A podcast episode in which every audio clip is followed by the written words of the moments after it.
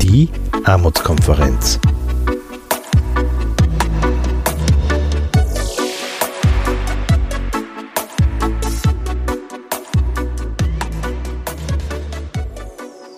Herzlich willkommen beim neuen Podcast der Armutskonferenz. Wir möchten dieses mediale Format dazu nutzen, äh, um über eine weitere Schiene, die Ihnen Inhalte äh, rund um das Thema Armut und viele gesellschaftliche, gesellschaftspolitische Fragen, äh, die das betreffen, näher zu bringen. Podcasts sind ja ein Format, die ähm, ja, heutigen technischen Geräten sehr entgegenkommen. Wir werden auf Handys abgespielt, das kann man beim Laufen hören, man kann es in den öffentlichen Verkehrsmitteln hören, man kann es im Auto hören unterwegs und man kann es natürlich auch ganz banal äh, zu Hause oder in der Arbeit am Computer hören. Ähm, ja, und es bietet uns die Möglichkeit, äh, viele längere Texte, längere Gespräche ähm, hier nahe zu bringen, die nicht in schriftlicher Form vorhanden sind, weil es oft auch schwierig ist, ein Gespräch von einer halben Stunde abzutippen oder ähnliches. Und wir in unserem Netzwerk, und das sind derzeit 43 Organisationen in der Arbeitsarmutskonferenz, doch einiges an Material haben, äh, das wir gerne zur Verfügung stellen möchten, weil wir einfach wichtig finden, dass diese Inhalte auch zu möglichst vielen anderen Menschen kommen. Das sind einerseits ähm, Vorträge von unseren Konferenzen bei der Armutskonferenz, ähm, teilweise auch jetzt einmal aus unserem Archiv. Äh, und das sind Gespräche, äh, die Menschen äh, im Umfeld der Armutskonferenz führen, besonders auch der Martin Schenk mit seiner Eingeschenkt-Sendung, äh, wo wir hier den Audioton quasi übernehmen. Und wir werden uns auch bemühen, ab und zu aktuell für diesen Podcast vielleicht eine Folge zu produzieren, die jetzt nur ein Gespräch ist, das wir extra dafür aufnehmen, weil es halt gerade inhaltlich wichtig ist äh, und interessant ist. Beginnen möchten wir heute mit einer vor kurzem stattgefundenen Tagung. Ähm, das ist doch das Mindeste von der Armutskonferenz, soziale, ökonomische und rechtliche Perspektiven auf die Zukunft der bedarfsorientierten Mindestsicherung. Ähm, wir müssen da oder wir beginnen da leider gleich mit einem Hoppala, denn die Aufnahme des ersten Referenten äh, von Walter Pfeil, Universitätsprofessor in Salzburg, hat leider zu spät begonnen. Das heißt, wir haben hier nur mehr das letzte Drittel aufgenommen. Wir haben uns aber trotzdem entschieden, ähm, dass wir das hier äh, senden wollen, weil auch das letzte Drittel in interessant ist. Äh, die beiden Vorträge von der Karin Heitzmann, äh, die im Institut für Sozialpolitik der WU Wien forscht und von Martin Hiesel, Jurist an der Volksanwaltschaft, sind dann ganz drauf. Äh, und wir haben uns auch bemüht, äh, die Fragerunde äh, dahin zu berücksichtigen ähm, und ja, hoffen, dass dies ein interessanter Einblick ist auf ein aktuelles, wichtiges Thema. Leider sind auch die Referate, die es am Nachmittag gegeben hat, nicht aufgenommen. Da gab es einiges, also für die, die bei dieser Tagung waren. Es ist mal ein erster Anfang für uns. Wir werden uns bemühen, so in einem drei- bis vierwöchigen Rhythmus weitere äh, Folgen des Podcastes zu bringen. Informationen äh, gibt es prinzipiell auf unserer Homepage www.armutskonferenz.at und für Anfragen, Rückfragen sind wir unter der E-Mail-Adresse office.armutskonferenz.at äh, erreichbar. So, und jetzt äh, starten wir quasi mittendrin in das Referat vom Walter Pfeil. Ähm, der sich beschäftigt hat äh, mit Optionen des Bundes, das Bundessicherungsrecht grundlegend neu zu gestalten, juristische und sozialpolitische Konsequenzen, die sich daraus ergeben und die Frage, welche Rolle die angekündigte Neukonzeption von Arbeitsgeldlosengeld und Notstandshilfe dabei spielen. Umsatzregelung nicht so konkret sein darf, dass sie unmittelbar bereits vollzogen werden kann. Also es braucht sozusagen einen zweiten gesetzgeberischen Akt, damit dieses Regelwerk dann funktioniert. Wenn jetzt der Bundesgrundsatzgesetzgeber bestimmte Dinge sozusagen unverrückbar vorgibt, könnte das ein gewisses Problem darstellen, weil ja der zweite Akt dann entbehrlich ist. Wenn es heißt, die Leistung ist äh, Euro X und was anderes gibt es nicht, brauche ich dazu kein Ausführungsgesetz. Äh, also von daher äh, könnte es ein bisschen fraglich sein, muss man sich dann noch näher anschauen. Der andere Punkt ist, da gibt es ältere Judikate, wo der Verfassungsgerichtshof mehrfach betont hat, die Grundsatzregelungen können nur Fragen betreffen, die wirklich einheitlich regelungsbedürftig sind. Also wo es einen Bedarf gibt, dass bundesweit einheitliche, wir würden sagen, Standards gelten. Ja? Äh, das wird man jetzt dem Grunde nach, was das Konzept äh, der Mindestsicherungsregelungen betrifft, schwer in Abrede stellen. Aber der Bedarf nach einheitlichen Regelungen unterstellt natürlich, dass wir auch gleiche Sachverhalte haben und gleiche Situationen haben. Und das ist gerade, wenn ich wieder das Beispiel des Wohnens strapazieren darf, nicht der Fall, weil der Wohnbedarf oder die, der Aufwand, der notwendig ist, um einen vergleichbaren Wohnbedarf zu decken, in den verschiedenen Bundesländern anders ist. Also insofern ist die Frage, ob man äh, unter dem Regime eines Grundsatzgesetzes bereits einen Standard definieren kann, zumal als Obergrenze, äh, der allen Wohnbedarf abdeckt, auch im Rheintal, auch im Großraum der Stadt Salzburg oder im Großraum der Stadt Innsbruck scheint mir zumindest zweifelhaft. Auch hier wird man genau schauen müssen, was dann kommt. Auf der anderen Seite adressiert an die Landesgesetzgebung, die müssen sich an die Vorgaben halten, die der Bund formuliert hat im Grundsatzgesetz. Sie dürften also diese Grundsätze weder verändern noch einschränken. Äh, wobei, was sind denn jetzt die Grundsätze, wenn die jetzt äh, fix sind? Wenn hier kein Bewegungsspielraum drinnen ist, dann ist das ja wieder zu viel für Grundsatz. Also wenn Obergrenzen, rigide Obergrenzen definiert werden, ohne Bewegungsspielräume für die Länder, äh, in äh, sachlich gerechtfertigten Fällen davon abzuweichen, ist das möglicherweise äh, nicht mehr zulässig, ist das etwas, was das Konzept des Artikel 12 Bundesverfassungsgesetz möglicherweise sprengt. Interessant in dem Zusammenhang auch, mehrfach betont der Verfassungsgerichtshof, dass die Länder einen weiten Spielraum haben bei der Nutzung der grundsatzgesetzlichen Vorgaben. Im Zweifel also ist ihnen hier ein Spielraum zuzubilligen. Das ergibt sich rechtlich schon allein daraus, dass wenn der Bund nichts regelt, die Länder völlig frei sind. Ja, also das kann er dann nicht durch Regelungen umgekehrt ganz äh, völlig einschränken. Wo dieser weite Spielraum im Zweifel liegt, wie gesagt, ist schwer zu antizipieren. Und da ist natürlich wirklich ein Nachteil, dass wir keinen konkreten Gesetzesentwurfstext haben, äh, anders als im Bereich der Sozialversicherung, wo eh fast alle gesagt haben, das, was da kommt, ist verfassungswidrig, äh, haben wir nur, können wir derzeit hier nur Vermutungen anstellen. Zwei äh, Schlussfolgerungen können wir jedenfalls ziehen. Die erste Schlussfolgerung ist, es gibt weite Vorgaben, und zwar auch deshalb, weil wir keine Grundrechte haben und weil hier der Gestaltungsspielraum für die Gesetzgebung wo Sie Mindeststandards festsetzen, in welcher Höhe, mit welchen Voraussetzungen Sie verknüpfen, dieser Spielraum ist relativ groß. Und dazu kommt noch der Spielraum, der durch diese Verfassungssituation nach Artikel 12 äh, zustande kommt, dass der Bund eben nur Grundsätze regeln kann und die Länder Spielraum haben müssen. Also da ist viel drinnen. Aber man wird nicht sagen können, dass Obergrenzen oder restriktive, beziehungsweise im Vergleich zur vorherigen Situation restriktivere Regelungen von vornherein nicht zulässig werden. Das muss man sich im Einzelfall anschauen. Und wenn sich herausstellt, es handelt sich um eine zulässige und sachliche, zur Sachlichkeit komme ich gleich, sachliche grundsatzgesetzliche Regelung, könnte es sein, äh, dass die Landesgesetze, die das nicht äh, zutreffend oder zureichend umsetzen, äh, verfassungswidrig werden und ein entsprechendes Verfahren beim Verfassungsgerichtshof angestrengt werden könnte. Aber äh, ein bisschen ist das zu relativieren durch den zweiten Punkt, nämlich durch das Sachlichkeitsgebot. Trotz dieser Spielräume, die hier offenkundig bestehen, äh, bringt insbesondere der allgemeine Gleichheitssatz, aus dem der Verfassungsgerichtshof ein Gebot einer sachlichen Rechtfertigung für Regelungen ableitet, Daraus folgt, dass die Regelungen kohärent und in sich stimmig sein müssen. Da gibt es ein wunderschönes Zitat, das ich Ihnen hier auf die Folie montiert habe, das der Verfassungsgerichtshof mittlerweile mehrfach verwendet hat, zuletzt in dem aufsehenerregenden Erkenntnis zum niederösterreichischen Mindestsicherungsgesetz aus März dieses Jahres, wenn ein vom Gesetzgeber eingerichtetes System der Sicherung zur Gewährung eines zu einem menschenwürdigen Leben erforderlichen Mindeststandards den Zweck äh, dem betroffenen Personenkreis das Existenzminimum zu gewähren nicht mehr gewährleistet, dann verfehlt, verfehlt, Entschuldigung, nicht verfehlt, sondern verfehlt ein solches Sicherungssystem seine Aufgabenstellung und ist insoweit verfassungswidrig. Das heißt, der Gesetzgeber muss nicht notwendigerweise ein Mindestsicherungssystem schaffen. Der Gesetzgeber muss auch nicht ein Mindestsicherungssystem mit einem bestimmten Niveau schaffen.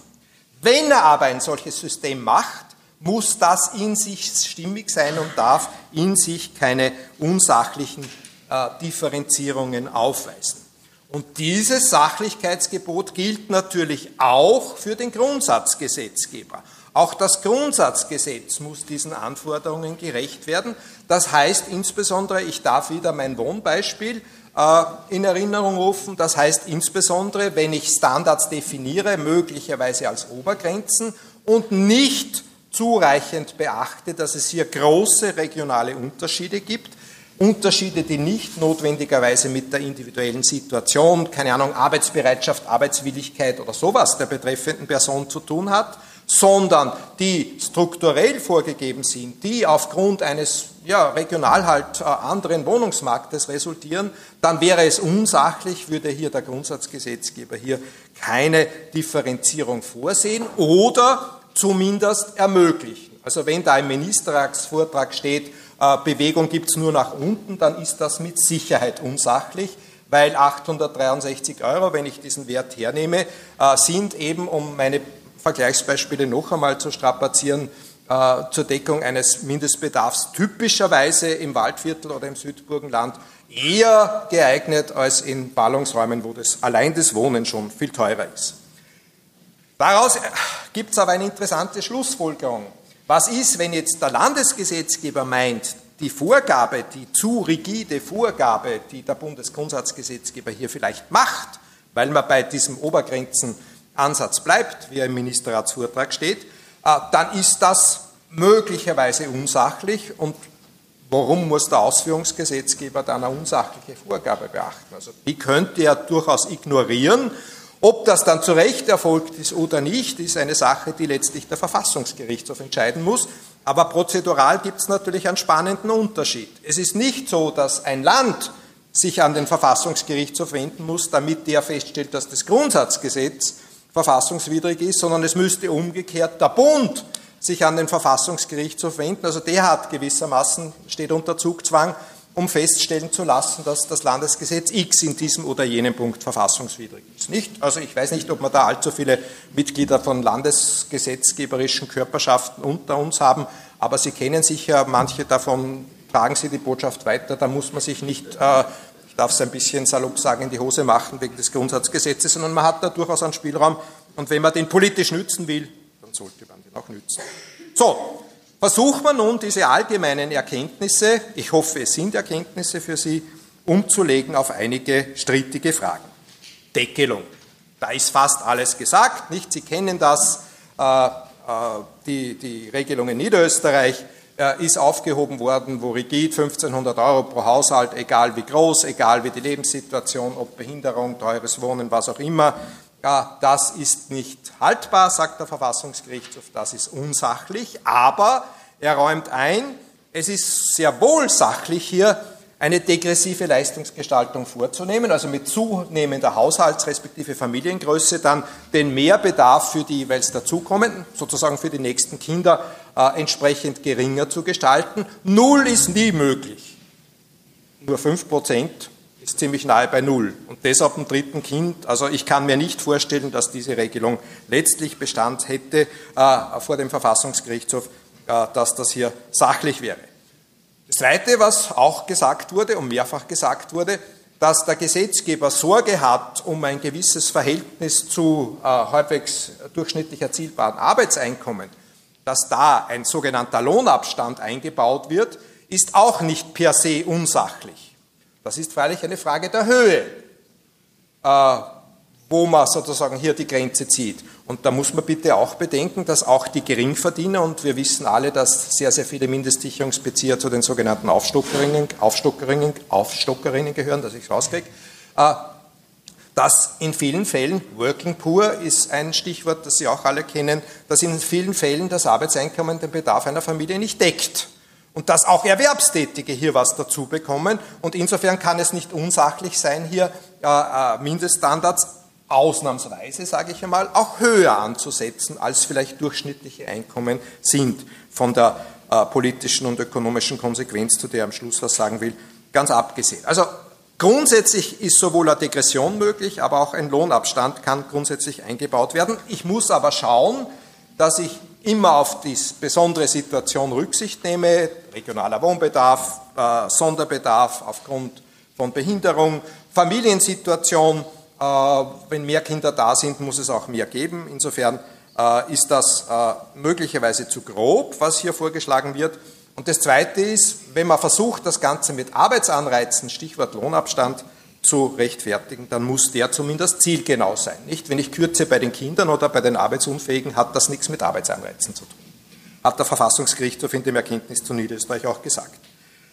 Der Vorschlag, MRV steht für Ministerratsvortrag, der Vorschlag, der hier gemacht wurde, geht zunächst einmal für die Einzelperson vom selben Betrag aus, wie er äh, bisher üblich war. Und dann gibt es für jede Personengruppe eine besonders originelle, ich habe was lange nachgedacht wahrscheinlich, äh, 5% werden weggenommen. Nicht statt zweimal 75% für das Paar gibt es zweimal 70% statt 50% für den dritten Erwachsenen im Haushalt gibt es 45% und bei den Kindern geht man auch runter äh, bis hin zu 5 also null gibt es nicht, aber 5% äh, ist jetzt bezogen auf diese 863 Euro, was 43 Euro irgendwas, äh, also 1,40 Euro oder so am Tag, äh, das ist fast null und das ist aus meiner Sicht unsachlich.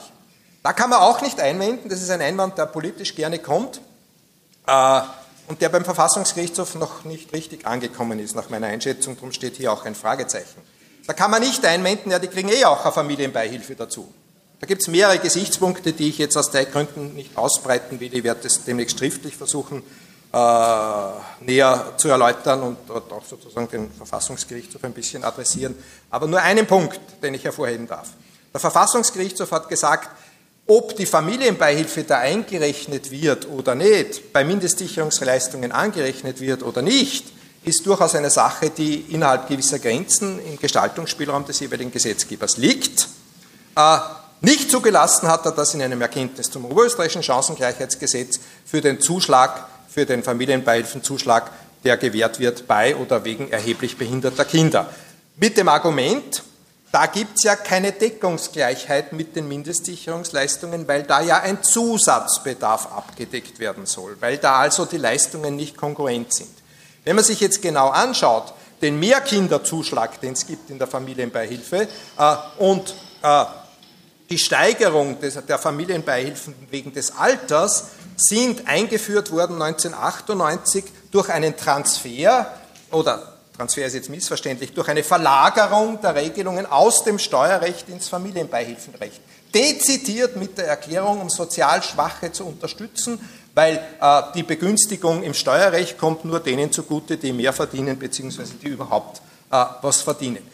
Insofern ist das hier eine Leistung, die sehr wohl äh, denselben sozusagen der besonderen Situation, äh, der besonderen sozialen Situation Rechnung trägt und insofern halte ich es für verfehlt, ich sage es ganz klar, wenn der Verfassungsgerichtshof bisher gesagt die Familienbeihilfe interessiert uns nicht. Also ich glaube, auch das wird man in Hinkunft berücksichtigen müssen. Zweiter Punkt aus dem äh, äh, Regierungsvorhaben. Arbeitsqualifizierungsbonus. Ich bin nur in der Zeit, ja. Arbeitsqualifizierungsbonus, äh, der nicht als Sanktion gedacht ist bei fehlender Arbeitswilligkeit, bei fehlender Bereitschaft, sich hier äh, entsprechend einzubringen, sondern der sozusagen präventiv äh, gewährt wird für Leute, äh, nicht, Entschuldigung, äh, gewährt wird er nicht, äh, abgezogen wird, für Leute, die bestimmte äh, Voraussetzungen nicht erfüllen, die sie offenbar schlechter beschäftigbar machen. Pflichtschulabschluss, österreichischer Pflichtschulabschluss ist da Voraussetzung, dass man diesen Bonus kriegt. Oder wenn man den nicht hat, Deutschkenntnisse auf B1. Äh, das würde ich schon wohl den meisten der Anwesenden zubilligen. Bei Englischkenntnissen auf C1 bin ich mir manchmal selber nicht sicher, äh, ob ich die habe. Ich habe aber schon mal in Kalifornien als Visiting Professor vorgetragen, also ein bisschen Englisch kann ich schauen, aber so wie es C1 definiert ist, also das ist, ob das sachlich ist, weiß ich nicht. Äh,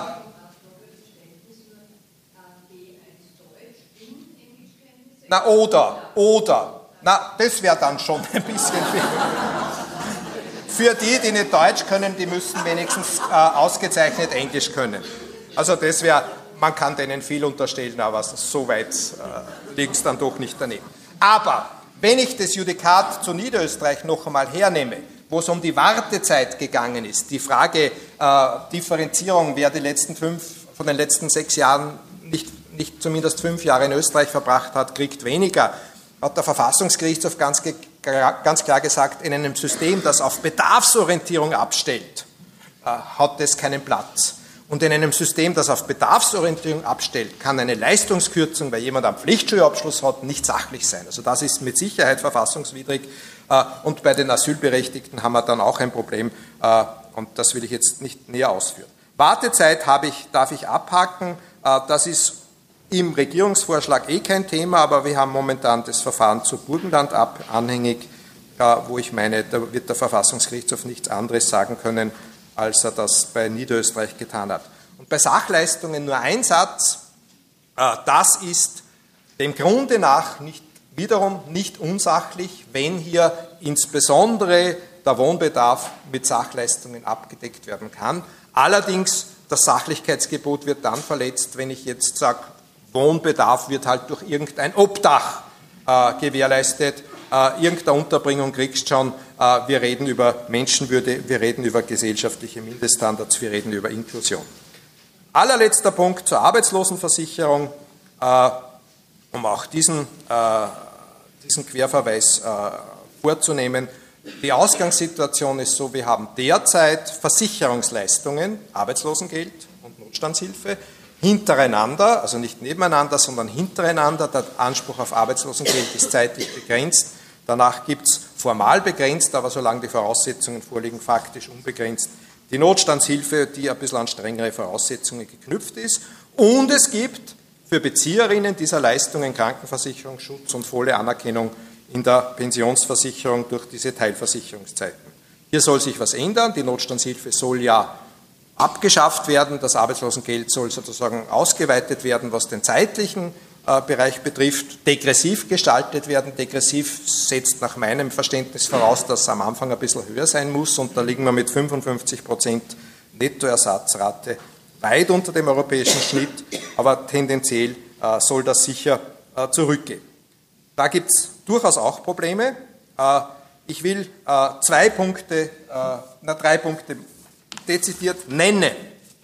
Erstens, es handelt sich hier um Versicherungsleistungen. Versicherungsleistungen genießen verfassungsrechtlichen Eigentumsschutz. Also das sagten Sie so gern, die Regierungsvertreter, jemand, der lange ins System eingezahlt hat, muss besser dastehen. Das stimmt insofern, in der Mindestsicherung ist er Blödsinn, äh, aber hier stimmt sehr wohl, wer lange Beiträge äh, gezahlt hat, genießt höheren Schutz äh, und genießt insbesondere auch Vertrauensschutz. Das heißt, wenn es da zu einer Systemänderung kommt, kann ich bei den älteren Arbeitslosen die kaum mehr Perspektiven haben am Arbeitsmarkt, viel weniger scharf sozusagen hineingreifen, die Änderungen viel weniger scharf wirken lassen, insbesondere auch auf den Einsatz von Vermögen. Äh, das gibt es ja derzeit nicht. Es gibt auch äh, sozusagen außer der Partner, äh, außer der Anrechnung eigenen Einkommens gibt es ja da auch nichts mehr, weil das Partnereinkommen, Anrechnung ist ja abgeschafft worden. Also da gibt es einen Vertrauensschutz auch und den darf man, muss man hier auf jeden Fall berücksichtigen. Zweiter Punkt, eine Verschiebung zu den Ländern würde stattfinden. Äh, es gibt eine WIFO-Studie, die ich nicht kenne, aber man erzählt sich, dass in der WIFO-Studie grausliche Zahlen rauskommen. Eine Studie im Auftrag des Ministeriums, dass da etwa rauskommt, dass ungefähr eine Größenordnung von einer Milliarde Aufwand äh, vom Bund respektive vom AMS Richtung Länder verschoben wird. Dass das Finanzausgleichskonsequenzen hat, ist klar. Aber, und das ist juristisch natürlich nicht uninteressant, hier wird massiv in Länderinteressen eingegriffen. Und da sieht die Verfassung vor, äh, dass in einem solchen Fall äh, auch eine Zweidrittelmehrheit, also eine Zweidrittelmehrheit insgesamt notwendig ist im, im Parlament, aber auch eine Zweidrittelmehrheit im Bundesrat.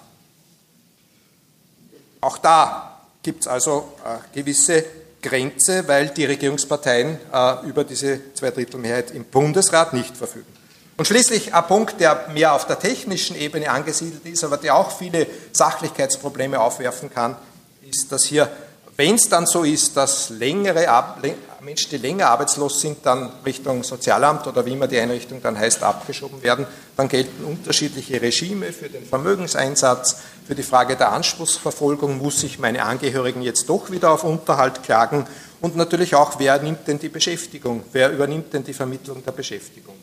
Äh, wenn das funktionieren soll, braucht es dann entweder mehr Bürokratie in Form von Two-Stop-Shops, Sozialamt versus AMS, oder gibt es dann doch ein Jobcenter nach Hartz-IV-Vorbild. Ich bin auf der letzten Folie, danke für die Geduld. Äh, ich habe Ihnen eingangs gesagt, es gibt einige Spielräume und man wird sehen, wie die ausgereizt werden, aber äh, wenn man es genau betrachtet, sind einige der gemachten Vorschläge, ich habe es ausdrücklich angesprochen, wo ich das so sehe, bereits nach geltendem Verfassungsrecht unzulässig. Es bedürfte also, wenn man sich darüber hinwegsetzen will, einer Verfassungsmehrheit. Ein Grundsatzgesetz kann vom einfachen Gesetz, also kann mit einfacher Mehrheit im Parlament beschlossen werden.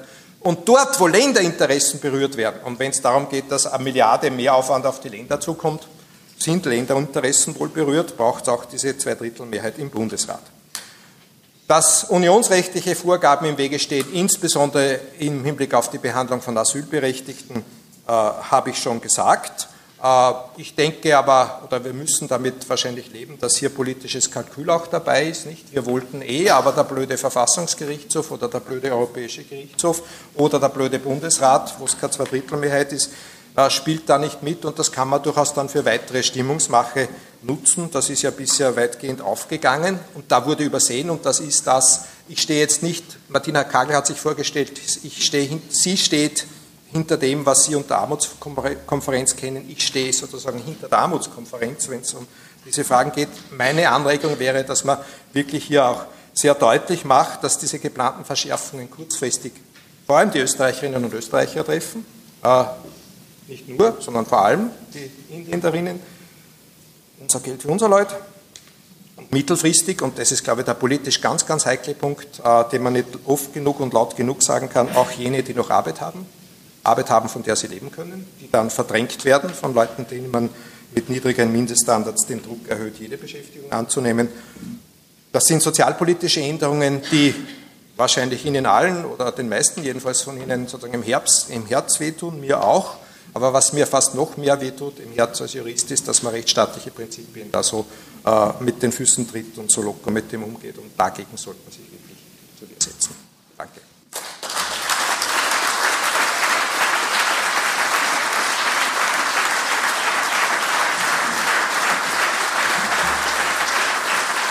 Du noch kurz da? Ja.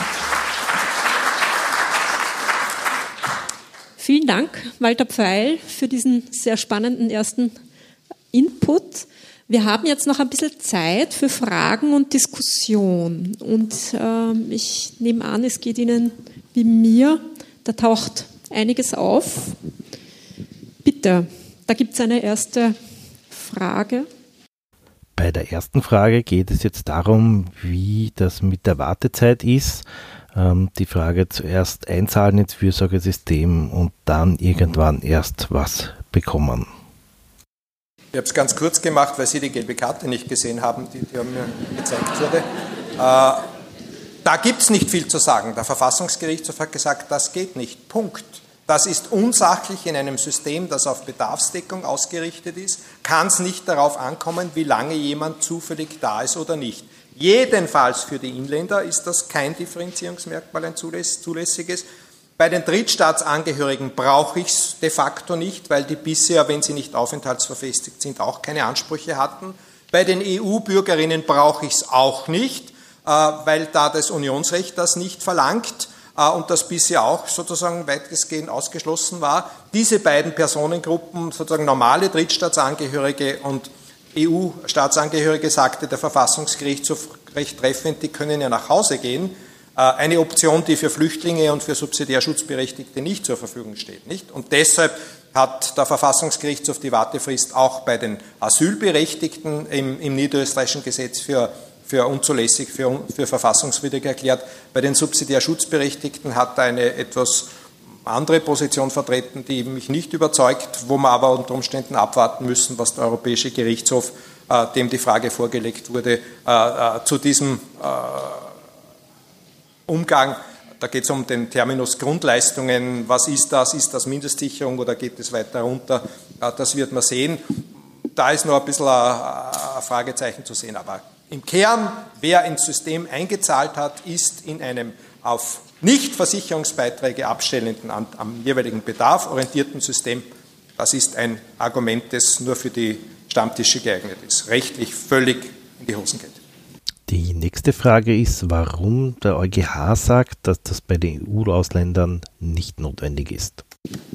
Äh, weil äh, die, Absicht, die Gleichstellung für Staatsangehörige aus anderen Mitgliedstaaten voraussetzt, dass die Menschen äh, nicht nur wegen der Unionsbürgerschaft kommen, sondern wegen der Ausnützung der Grundfreiheiten der Europäischen Union, sprich zum Arbeiten kommen. Und wer das erkennbar nicht macht und längere Zeit auch nicht unter Beweis stellt, kann sich nicht auf die Grundfreiheiten berufen und ist daher trotz Unionsbürgerschaft nicht gleichzustellen mit den Staatsangehörigen des Aufenthaltsstaates. Und das ist sozusagen äh, ausjudiziert. Da gibt es eine Reihe von Entscheidungen, die das immer weiter präzisiert haben. Und das äh, Hintergrundargument ist, ich habe es vorhin schon auf die Frage vom Kollegen da hinten gebracht, äh, die können ja eh nach Hause gehen, im Gegensatz zu den Flüchtlingen. Die können dann ihr, wie immer es heißt, Mindestsicherungssystem im Heimatstaat in Anspruch nehmen. Nächste Frage. Warum spielt die UNO-Sozialrechtskonvention keine Rolle? Weil das äh, ein völkerrechtlicher Vertrag ist, der innerstaatlich der Umsetzung bedarf äh, und in der Interpretation des Gleichheitssatzes möglicherweise einfließen kann.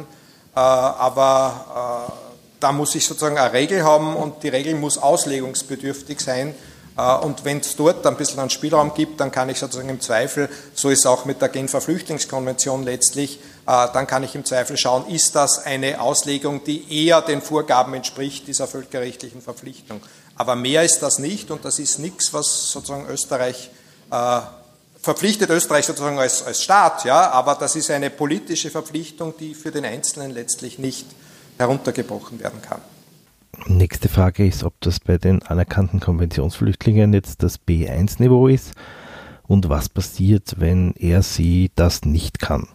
Äh, dann gibt es äh, eine geringere Leistung. also um 300 Euro geringer? Dieser Qualifizierungsbonus ist etwas, was dazukommt, der gegebenenfalls aufstockt. Ich bleibe bei dem alleinstehenden Betrag von 863, nicht? Die fangen mit 563 an äh, und wenn sie diese Zusatzvoraussetzungen nicht erfüllen, dann kriegen sie nichts. Was zulässig wäre, hochwahrscheinlich, man muss sich genau anschauen, ist der umgekehrte Weg, zu sagen, du kriegst eine Leistung X, die setzt insbesondere Arbeitswilligkeit voraus, setzt Integrationswilligkeit voraus, setzt voraus, dass du mitmachst, äh, wie heißt das so schön neudeutsch, deine Employability zu, zu, zu verbessern. Ja? Da, das ist vorstellbar. Ja, aber hier geht man den umgekehrten Weg in dem Vorschlag und sagt, du kriegst von vornherein weniger und den Zuschlag kriegst nur, wenn du die Voraussetzungen erfüllst. So steht es jedenfalls drinnen, wenn du Pflichtschulabschluss hast oder B1 äh, auf Deutsch oder C1 auf Englisch.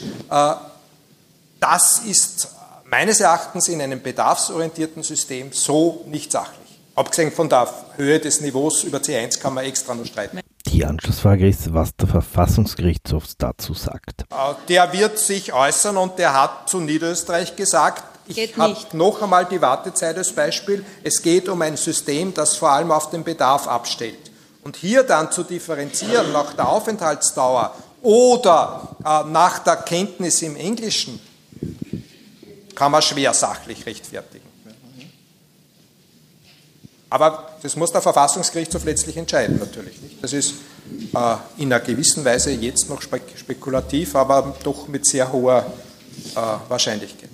Noch eine Zusatzfrage, was mit Menschen ist, die nicht so gut Sprachen lernen können und äh, älteren Menschen, die nicht mehr in den Arbeitsprozess hineinkommen, ob das nicht den Gleichheitsgrundsatz verletzt. Hochwahrscheinlich, nur ich habe es ein paar Mal gesagt, wir haben keinen Text an dem wir uns orientieren können. Wir haben einen Ministerratsvortrag, der mehr oder weniger das Regierungsprogramm abschreibt. Diesbezüglich steht äh, drinnen, wenn jemand arbeitsunfähig ist, dann wird das nicht zum Tragen kommen. Für Kinder wird es auch nicht zum Tragen kommen. Äh, und für weitere Ausnahmen, so irgendwie steht drinnen, muss man das Begutachtungsverfahren dann abwarten, weil denen wird schon, den NGOs wird schon was einfallen, welche Ausnahmen man noch dazu nimmt. Also äh, da wenn es so grob wäre, wie es jetzt äh, sich abzeichnet im, im Ministerratsvortrag, ist das sicher unsachlich, aber so dumm werden es dann doch nicht sein, würde ich mal meinen. Bei der nächsten Frage geht es um den Pflichtschulabschluss, der vorausgesetzt wird. Was heißt das für Österreicherinnen? Bekommen die dann auch weniger? Nach diesem Text, wenn sie nicht ausgenommen sind, weil sie arbeitsunfähig äh, Behinderung haben oder was auch immer, sind sie ausgenommen nach dem Text. Aber wenn das so käme, ist das aus meiner Sicht äh, mit ganz, ganz hoher Wahrscheinlichkeit verfassungswidrig. Das ändert aber nichts daran, dass man das beschließen kann und mal ein Gesetz macht. Das muss erst geprüft werden. Wir kommen zum zweiten Input. Als nächstes dran ist die Karin Heitzmann. Auch sie keine Unbekannte in der Armutskonferenz. Karin Heitzmann ist Ökonomin. Äh, sie ist Mitarbeiterin am Institut für Sozialpolitik der Wirtschaftsuniversität Wien und außerdem Co-Leiterin des Forschungsinstituts ähm, jetzt muss ich, Inequality of Economics. Genau. Ja, und sie beschäftigt sich aus einer ökonomischen Perspektive heraus äh, seit vielen Jahren mit Fragen von Armut und sozialer Ungleichheit. Und wir haben Karin Heitzmann gebeten, äh, in ihrem Input der Frage nachzugehen, ob man Ausgaben für sozialstaatliche Fürsorgeleistungen auch als wirtschaftlich sinnvolle Investitionen sehen kann und warum aus einer ökonomischen Perspektive vor Verschlechterungen bei Mindestsicherung und Notstandshilfe zu warnen ist. Bitte, Karin. Ja, zunächst einmal herzlichen Dank für die Einladung. Ich freue mich sehr, hier sein zu können. Ähm, die Martina hat schon vorgestellt, um was es mir heute geht. Das sind diese zwei Ausgangsfragen. Mal schauen, ob ich das weiterkriege. Ja? Nein? Oh ja? ähm, wie schaut es jetzt aus mit Fürsorgeleistungen? Sind das auch Investitionen? Und was ist das überhaupt, Sozialinvestitionen? Und wenn Sozialinvestitionen sind, ist das dann nicht volkswirtschaftlich sinnvoll, dass man das macht? Das sind die zwei Fragenthemen, auf die ich mich ähm, heute spezialisieren möchte, auf die ich eingehen möchte. Ähm, ich zeige Ihnen ganz kurz, wie mein äh, Vortrag aufgebaut wird. Ich werde ganz kurz noch einmal versuchen, diese Fürsorgeleistungen und insbesondere die BMS im Sozialstaat ähm, zu verorten, ähm, vor allem auch ein großen, Größenverhältnis darzustellen. Danach kommt ein Bulk zum Thema Sozialinvestitionen. Was ist das eigentlich? Ich werde ausführen, dass das so eine Art ähm, Reformidee für Sozialstaaten ist, wo versucht wird, Sozialleistungen eben als Sozialinvestitionen darzustellen. Ich möchte darlegen, was das bedeutet. Für mich ist das vor allem ein Perspektivenwechsel auf den Sozialstaat. Ich werde kurz erläutern, ob alle Sozialleistungen dann automatisch Sozialinvestitionen sind und wenn das nicht der Fall ist, was ist das Verhältnis zwischen Sozialinvestitionen und dem, was offenbar nicht sozialinvestiv ist? Und dann werde ich diese beiden Themen zusammenbringen und mir die Frage stellen, ob jetzt Fürsorgeleistungen und insbesondere die BMS dann eigentlich eine investive Leistung ist oder nicht. Ich beginne einmal mit dem ersten Teil, Fürsorgeleistungen, BMS im Sozialstaat. Ich habe da ein Bild mitgebracht, das das ganz gut auszeichnet. Ein, ein Leihball viel, viel, viel, viel, viel und ganz da unten ist wenig und das ist es eigentlich. Wenn man sich budgetär anschaut, was Fürsorgeleistungen für eine Rolle spielen im Sozialstaat, dann sind sie aus budgetärer Sicht eher vernachlässigbar. Und vor allem auch die BMS als Fürsorgeleistung. Es ist nicht die einzige Fürsorgeleistung, die wir haben. Wie ist der Sozialstaat aufgebaut? Das wissen Sie alle. Es gibt Geld- und Sachleistungen, Dienstleistungen, die wir als Sozialleistungen bezeichnen. Der größte Teil dieser Leistungen, der Walter Pfeil hat schon angesprochen, sind Versicherungsleistungen. Die basieren auf dem Prinzip der Äquivalenz. Das bedeutet, man zahlt in ein System ein und bekommt dann in der Regel in der Höhe dessen, was man eingezahlt hat, auch wieder was heraus. Denken Sie an das Arbeitslosengeld oder die Pensionen. Das sind Versicherungsleistungen. Der zweite Teil, der budgetär auch an zweiter Stelle steht, sind Versorgungsleistungen. Versorgungsleistungen sind sowas wie ein bedingungsloses Grundeinkommen. Die bekommt man, wenn gewisse Kriterien zutreffen. Wenn Sie eine Familie haben, wenn Sie Kinder haben, kriegen Sie unabhängig davon, ob Sie je in ein Versicherungssystem eingezahlt haben oder nicht, Familienbeihilfe beispielsweise. Bei der Pflegebedürftigkeit ist es dasselbe. Da werden medizinische Kriterien herangezogen. Wenn Sie die erfüllen, bekommen Sie ein Pflegegeld. Das heißt, wir haben Versorgungsleistungen. Manche Versicherungsleistungen sind so Zwitterwesen, die sich zwischen der Versicherung und der Versorgung ähm, einstellen, wenn man so möchte. Denken Sie an die Krankenversicherung. Einzahlen tun die, die ähm, beschäftigt sind, ähm, beziehungsweise zum Teil auch die Pensionisten in das System. Herausbekommen Leistungen tut aber fast die gesamte Bevölkerung, weil es da einfach ähm, gewisse Kriterien gibt, nach denen man sozialversichert ist. Also so ein Zwitterwesen zwischen einer Versicherungs- und einer Versorgungsleistung. Und dann kommt zum Schluss die Fürsorgeleistung dran. Das ist das, ähm, was der Walter schon gesagt hat, wo es um die Bedarfssicherung geht, Leistungen mit Bedürftigkeitsprüfung. Und die sind tatsächlich im österreichischen Sozialstaat sehr gering. Wie gering zeige ich Ihnen gleich. Ich habe hier eine Skizze vom letzten äh, oder einen Bericht des Sozialministeriums, wo dargestellt wird, das ist jetzt sehr klein geworden, in meiner Folie ist es größer, tut mir leid. Ähm, Sie sehen hoffentlich noch den kleinen blauen Kreis da oben. Das, was blau ist, das ist nicht bedarfsgeprüft. Das, was rot ist, ungefähr ein Zehntel unserer gesamten 100 Milliarden ähm, Leistungen, das ist das, was bedarfsgeprüft ist. Und leider ist jetzt wahrscheinlich auch die nächste Folie, man sieht es wahrscheinlich gar nicht mehr, dieses ganz kleine rote Dreieck, sehen Sie das? Das sind die BMS-Leistungen, ungefähr ein Prozent unseres gesamten Budgets. Man hat budgetär eigentlich wenig Grund, über diese Leistung zu reden. Medial kommt es häufig so vor, als wäre das eher der blaue Halbkreis. Ja? In, in der Aufbauschung der Problemlage. Das nur mal zur Verortung dieser ganzen Geschichte, in der wir uns befinden. Ich komme zu meinem zweiten Bulk. Das ist die Frage, was sind eigentlich Sozialinvestitionsleistungen? Jetzt muss ich dann noch eine weiterfahren. Sozialinvestitionsleistungen. Für mich sind die einmal in erster Linie eigentlich ein Perspektivenwechsel. Ich habe Ihnen da noch einmal ein Bild mitgenommen. Ich hoffe, das ist ein bisschen größer. Genau. Ein Schneemann, der anders darstellt, als man üblicherweise kennt. Und ein Stück weit ist das auch das, was Sozialinvestitionen sind. Eine andere Betrachtungsweise von diesen Geld- und Sachleistungen und Dienstleistungen im Sozialstaat. Ich möchte gerne einen dreifachen Perspektivenwechsel hier anfügen. Wir fangen einmal an damit, dass mit der Diktion der Investition sowas wie das Ökonomische in den Sozialstaat eingeführt wird. Das heißt, man spricht sehr stark Ökonomiesprache. Man spricht nicht mehr so sehr von sozialen Kosten, sozialen Leistungen, von, sondern eben von Sozialinvestitionen, die Ertrag bringen. Man spricht weniger von den Bedürftigen, von den Leistungsempfängern, sondern vom Humankapital, das gestärkt werden soll, von den Ressourcen, die man unterstützen möchte. Ja, also das ist so ein Ökonomiesprech, der da sehr stark mit drinnen ist. Das heißt aber auch, dass man in gewisser Weise auch ökonomische Zusammenhänge im Sozialstaat, im Sozialen stärker akzeptiert. Das heißt, dass man akzeptiert, dass ökonomische Absicherung eben sehr stark im ökonomischen Markt, am Arbeitsmarkt passiert, dass auch soziale Inklusion sehr stark durch Erwerbsarbeitsmarktintegration passiert und, und das ist vielleicht das Entscheidende, auch passieren soll. Das heißt, man akzeptiert, und das ist ein Werturteil, dass das auch so sein soll. Man ist also zwei Schritte von einem Grundeinkommen weggekommen. Ja, Absicherung passiert durch Erwerbsarbeit. Einerseits. Andererseits führt diese Einführung des Ökonomischen nicht dazu, dass man jetzt unreflektiert neoliberale ähm, Ökonomie akzeptiert. Was hereingekommen ist, ist im Rahmen mit diesen Sozialinvestitionen auch ein anderes Staatsbild, als es jetzt im enger betrachteten Neoliberalismus der Fall ist. Im Neoliberalismus wird der Staat oft so dargestellt, dass er stört. Ja, und das besser ist, möglichst wenig Staatsintervention zu haben. Durch die Idee der Sozialinvestitionen wird das eher umgedeutet wieder. Es ist ein Perspektivenwechsel. Der Staat stört nicht, sondern er unterstützt das Wirtschaftsgeschehen.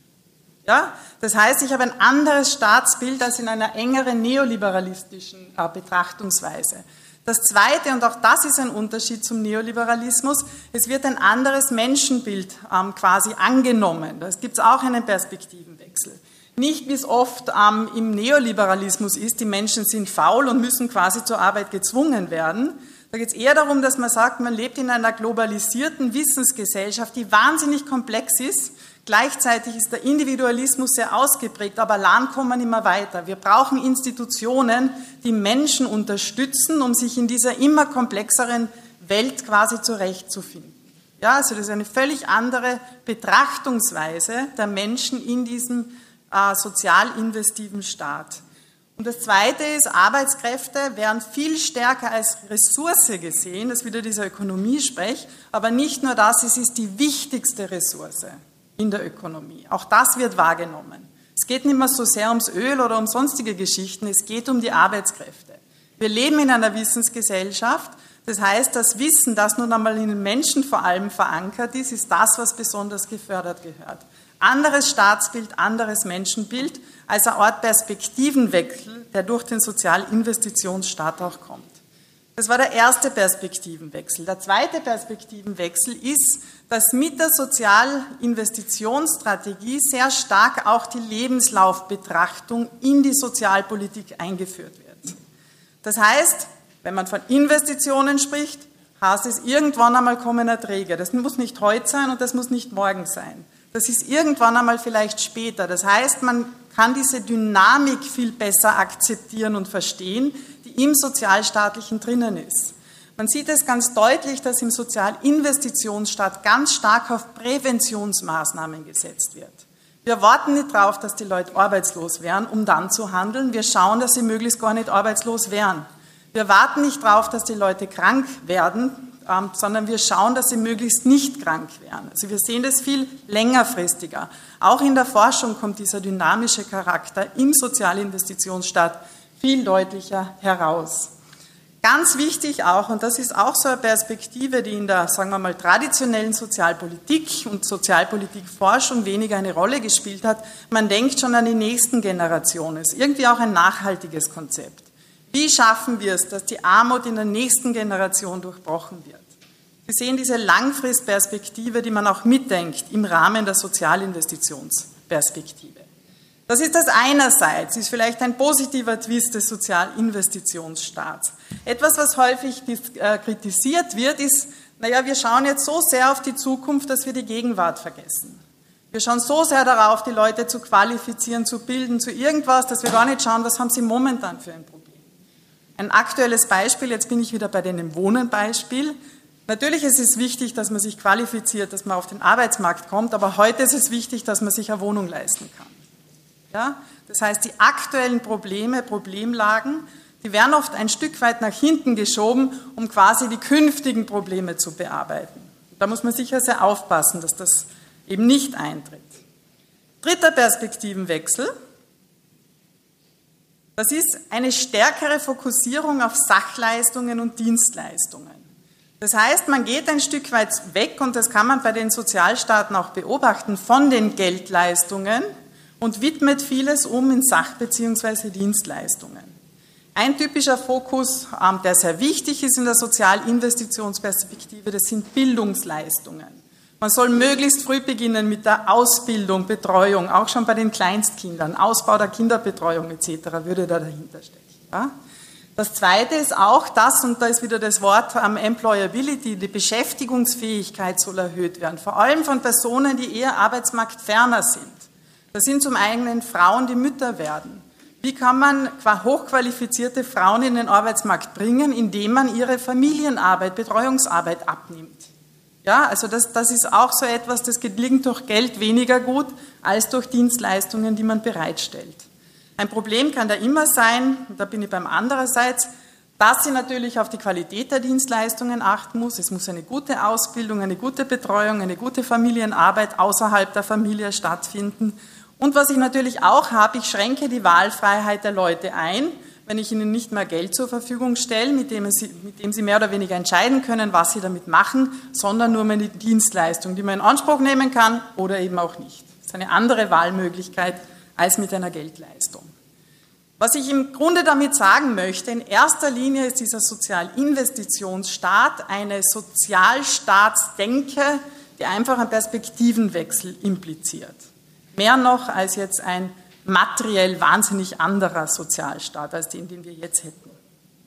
Ich komme zu meinem zweiten Punkt in diesem Sozialinvestitionsbulk.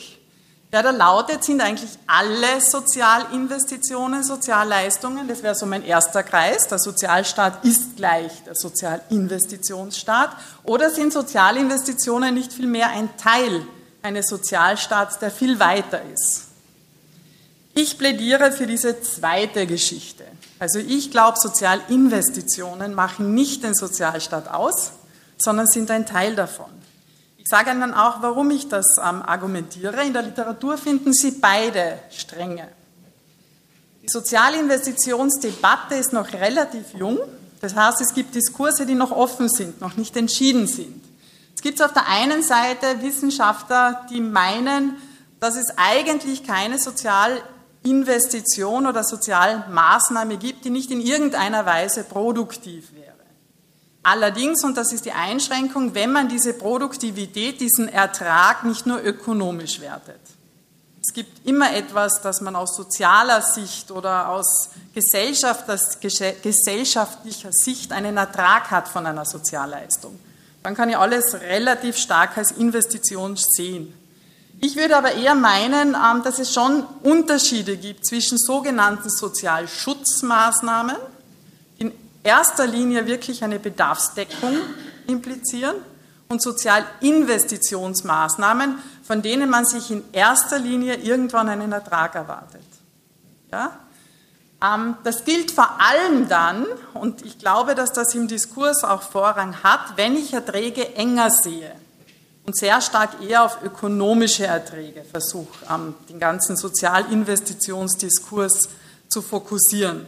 Da geht es dann sehr stark um Arbeitsmarktintegration, um Absicherung, persönliche Absicherung etc. Also ich würde eher davon ausgehen, es gibt Sozialschutzmaßnahmen, die auch gar keinen Ertrag jetzt in irgendeiner Form bringen müssen, zumindest keinen ökonomischen Ertrag.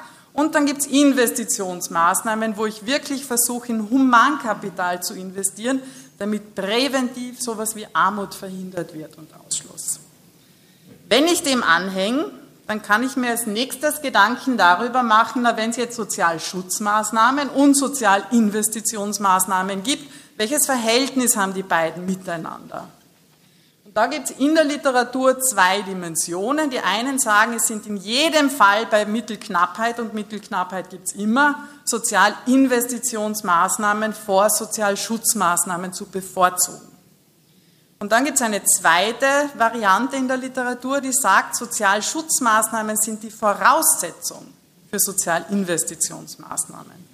Also genau umgekehrt. Wird Sie nicht verwundern, dass ich eher der zweiteren Dimension äh, zustimmen würde. Hier habe ich es noch einmal erläutert.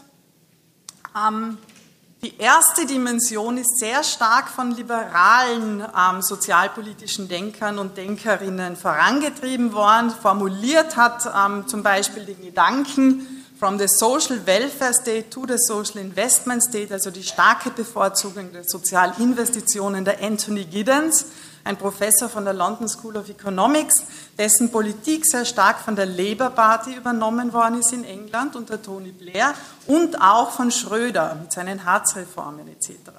Ja, wo man versucht hat, ganz stark in diese Richtung zu gehen und Sozialschutzmaßnahmen als nicht so dominant irgendwie darzustellen. Die Europäische Kommission, gemeinsam mit Denkern, Denkerinnen, die die sehr stark beeinflusst haben, ist einer anderen Ansicht. Die sagen, na, wir brauchen als Voraussetzung Sozialschutzmaßnahmen. Denn erst wenn die Leute abgesichert sind, ökonomisch und sozial, macht es überhaupt Sinn, in sie zu quasi investieren, weil vorher haben sie eh keine, keine, keine Ressourcen, keine Zeit, keinen Gedanken daran, sich da irgendwie weiterzubilden etc. Ja, also die sehen es völlig anders und ich denke, dass das die richtigere Ansichtsweise ist. Wenn ich jetzt versuche, diese beiden Bausteine meines heutigen ähm, Diskurses zusammenzufügen, wie ist es jetzt mit der BMS und den Sozialinvestitionen? Sind das jetzt Sozialinvestitionen? Sind das nicht Sozialinvestitionen? Dann würde ich meinen, dass hier gar kein Fragezeichen stehen müssen, Return on Investment, gibt es da Erträge, sondern eigentlich schon so ein Hakerl. Aber gleichzeitig müsste man schreiben, naja, aber nicht nur.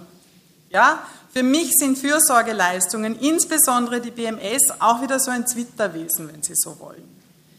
Ich gehe davon aus, dass speziell, wenn es um Maßnahmen geht für Menschen, die nicht oder nicht mehr arbeitsfähig sind, der Sozialschutzcharakter natürlich im Vordergrund stehen wird. Das heißt nicht, dass es da nicht auch Maßnahmen gibt oder sie so konzipiert werden können, dass auch Investitionen möglich sind. Denken Sie zum Beispiel an Gesundheitsleistungen. Wir haben gehört, mit der Einführung der BMS wurden auch alle Bezieher, Bezieherinnen der BMS in die Sozialversicherung integriert. Das ist für mich ein Faktum der Investition. Ich investiere in die Gesundheit dieser Menschen. Man kann auch Bildungsleistungen, Qualifizierungsleistungen etc. für Kinder zum Beispiel ähm, darunter setzen. Also auch da habe ich durchaus Möglichkeiten, Sozialinvestitionen zu leisten. Es ist aber mal das unterste soziale Netz und als solches geht es vor allem um den Sozialschutz. Bei arbeitsfähigen Bürger, Bürgerinnen, vor allem jenen, ähm, äh, die, die im arbeitsfähigen Alter sind, aber auch tatsächlich arbeitsfähig sind, hat der Walter Pfeil schon ausgeführt, dass da die Kriterien der Inanspruchnahme, es gilt nicht nur die Notstandshilfe hat sich verändert, sondern man hat auch bei der BMS ein Stück weit sich was von der Notstandshilfe abgeschaut bei den Kriterien der Inanspruchnahme. Da geht es auch um Aktivierung. Ein Teil dieser Aktivierung ist aber auch sozial investiv. Das gilt insbesondere für jene Bereiche, wo ich ähm, eine bessere Einbettung als früher, als in der alten Sozialhilfe habe, in das AMS und in die aktive Arbeitsmarktpolitik. Wir eigene Programme für BMS-Bezieher, Bezieherinnen auch erfunden worden sind, wo es um Qualifizierung, um Weiterbildung, um ähm, Rehabilitierungsmaßnahmen etc. gegangen ist. Was heißt es unterm Strich? Jetzt komme ich auf meine Ausgangsfragen zurück. Kann man Ausgaben für sozialstaatliche Fürsorgeleistungen auch als wirtschaftlich sinnvolle Investitionen sehen? Da würde ich sagen, ja. Ich würde das auch aber gar nicht einklammern, sondern tatsächlich als Bestandteil des Satzes stehen lassen. Es ist eben beides. Es ist ein Sozialschutz und es kann auch so konzipiert sein, dass es eine Sozialinvestitionsleistung ist. Vor allem dann, wenn man nicht nur enge ökonomische Erträge in den Blickpunkt nimmt, sondern weitere Erträge, wie zum Beispiel Sicherheitsbedürfnis. Das wird durch eine Mindestsicherung einfach abgedeckt und das ist ein ganz zutiefst gesellschaftspolitisches Ziel. Inklusion, ganz wichtig, Partizipation wird erst ermöglicht durch die Sozialschutzleistung, wenn man so will, BMS. Die zweite Frage, warum ist aus ökonomischer Perspektive vor Verschlechterungen, wie wir sie vorher gehört haben, die da drohen könnten, zu warnen? Genau wegen dem oberen Jahr, weil es eben auch Investitionsleistungen sind. Aber, und das ist der zweite Teil, weil der Sozialschutz, den Sie bieten, eine wichtige Voraussetzung ist. Ich kann nicht investieren, wenn ich vorher Leute nicht absichere. Und je schlechter ich sie absichere, umso geringer werden die ökonomischen Erträge, die ich von den Investitionen habe, die in diese Leute gemacht werden. Das ist das, was ich Ihnen heute sagen wollte. Ich bin in der Zeit geblieben, habe gar keine Karte bekommen. Vielen Dank und ich freue mich auf Ihre Fragen.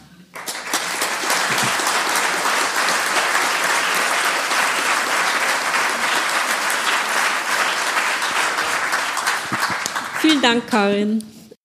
Bei der ersten Wortmeldung geht es darum, dass ein Widerspruch geäußert wird zum Referat, dass die Mindestsicherung kein Sicherheitsgefühl ausdrückt, äh, ja aus den verschiedensten Gründen, unter anderem die Höhe, die Art der Abwicklung etc. Ich bin da völlig bei dir. Ähm, ich sehe das genauso. Ich habe immer dafür argumentiert, man müsste die bedarfsorientierte Mindestsicherung anheben ähm, und nicht senken.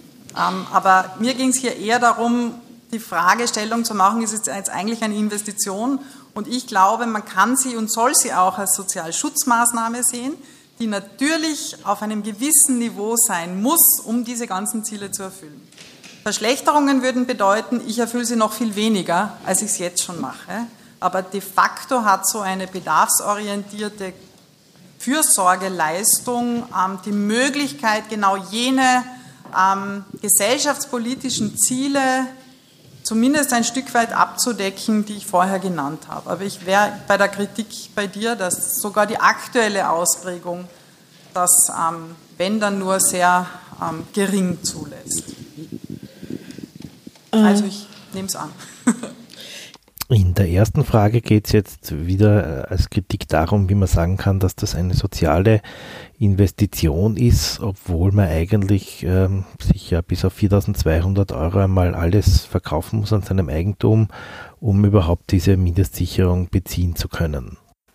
In der zweiten Frage geht es darum, dass sich das Ganze sehr stark auf Erwerbsarbeit fokussiert und der digitale Transformationsprozess, aber auch die unbezahlte Arbeit hier eigentlich wenig Berücksichtigung findet. Ähm, dann mache ich vielleicht einmal gleich, ich fange gleich mit dem, mit dem Umgekehrten an. Ähm, nein, nicht wirklich. Der Sozialinvestitionsstaat als Reformoption des Sozialstaats ist einer, der Erwerbsarbeitsmarkt ähm, zentriert ist, der sehr stark auf das Angebot achtet, Humankapitalentwicklung etc., ähm, der die Nachfrageseite des Arbeitsmarktes relativ stark außer Acht lässt, außer dass man ein Stück weit implizit vermutet, das Angebot wird schon seine Nachfrage finden. Ähm, insofern ist es eine Perspektive, von der niemand weiß, ob sie in 20 Jahren überhaupt noch ähm, überhaupt anwendbar ist. Ähm, ich beschäftige mich in meiner Forschung mit Alternativen zum Sozialstaat. Es ist eine Alternative, es ist nicht die einzige Alternative. Man wird auch in Richtung bedingungsloses Grundeinkommen denken müssen. Man wird Konzepte überlegen müssen, wenn nämlich genau das nicht zutrifft, was Sie angesprochen haben, nämlich dass die Nachfrage tatsächlich alles Angebot aufnehmen kann.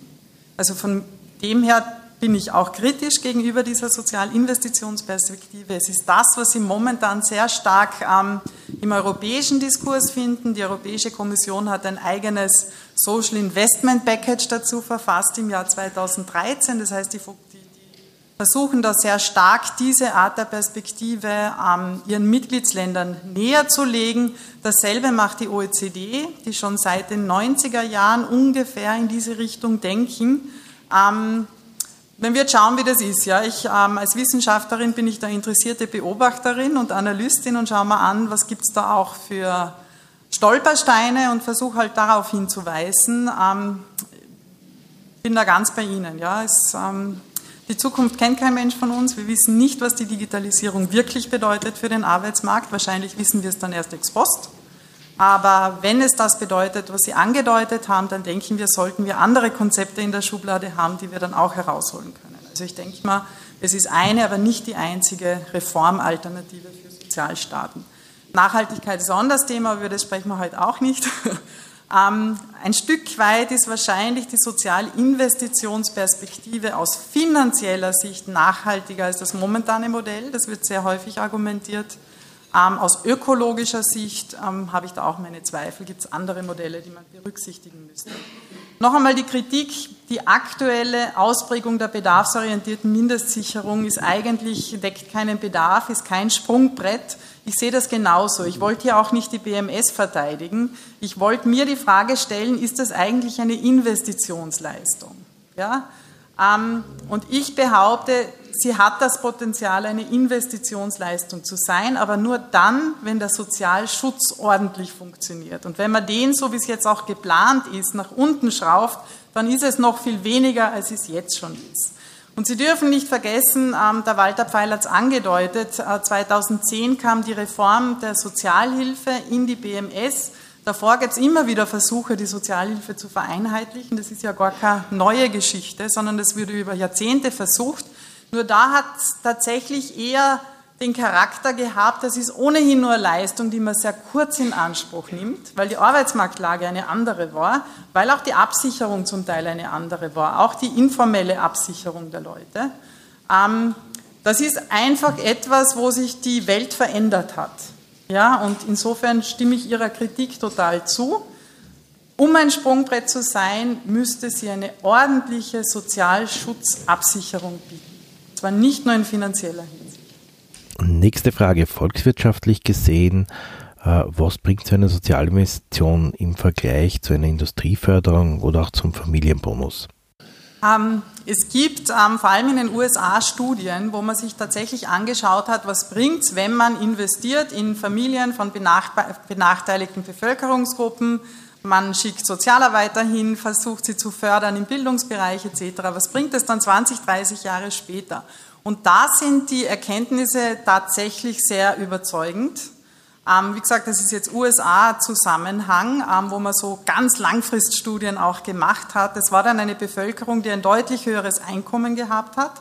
Es war eine Bevölkerung, die deutlich weniger im Gefängnis gewesen ist. Das war eine Bevölkerung, die deutlich gesünder war als die Referenzbevölkerung, wenn Sie so wollen. Das heißt, es hat tatsächlich jeder investierte Dollar, und das waren ökonomische Betrachtungsweisen, ein Vielfaches an Ertrag im späteren Leben erbracht. Aber das sind eben so diese Geschichten, das war nicht von heute auf morgen, sondern das war in 20, 30, 40 Jahren. Und das ist das, was wir wissen. Da gibt es kleinere Studien dazu. Ähm, dass sich das tatsächlich, und das klingt jetzt wieder sehr ökonomisch, monetarisiert.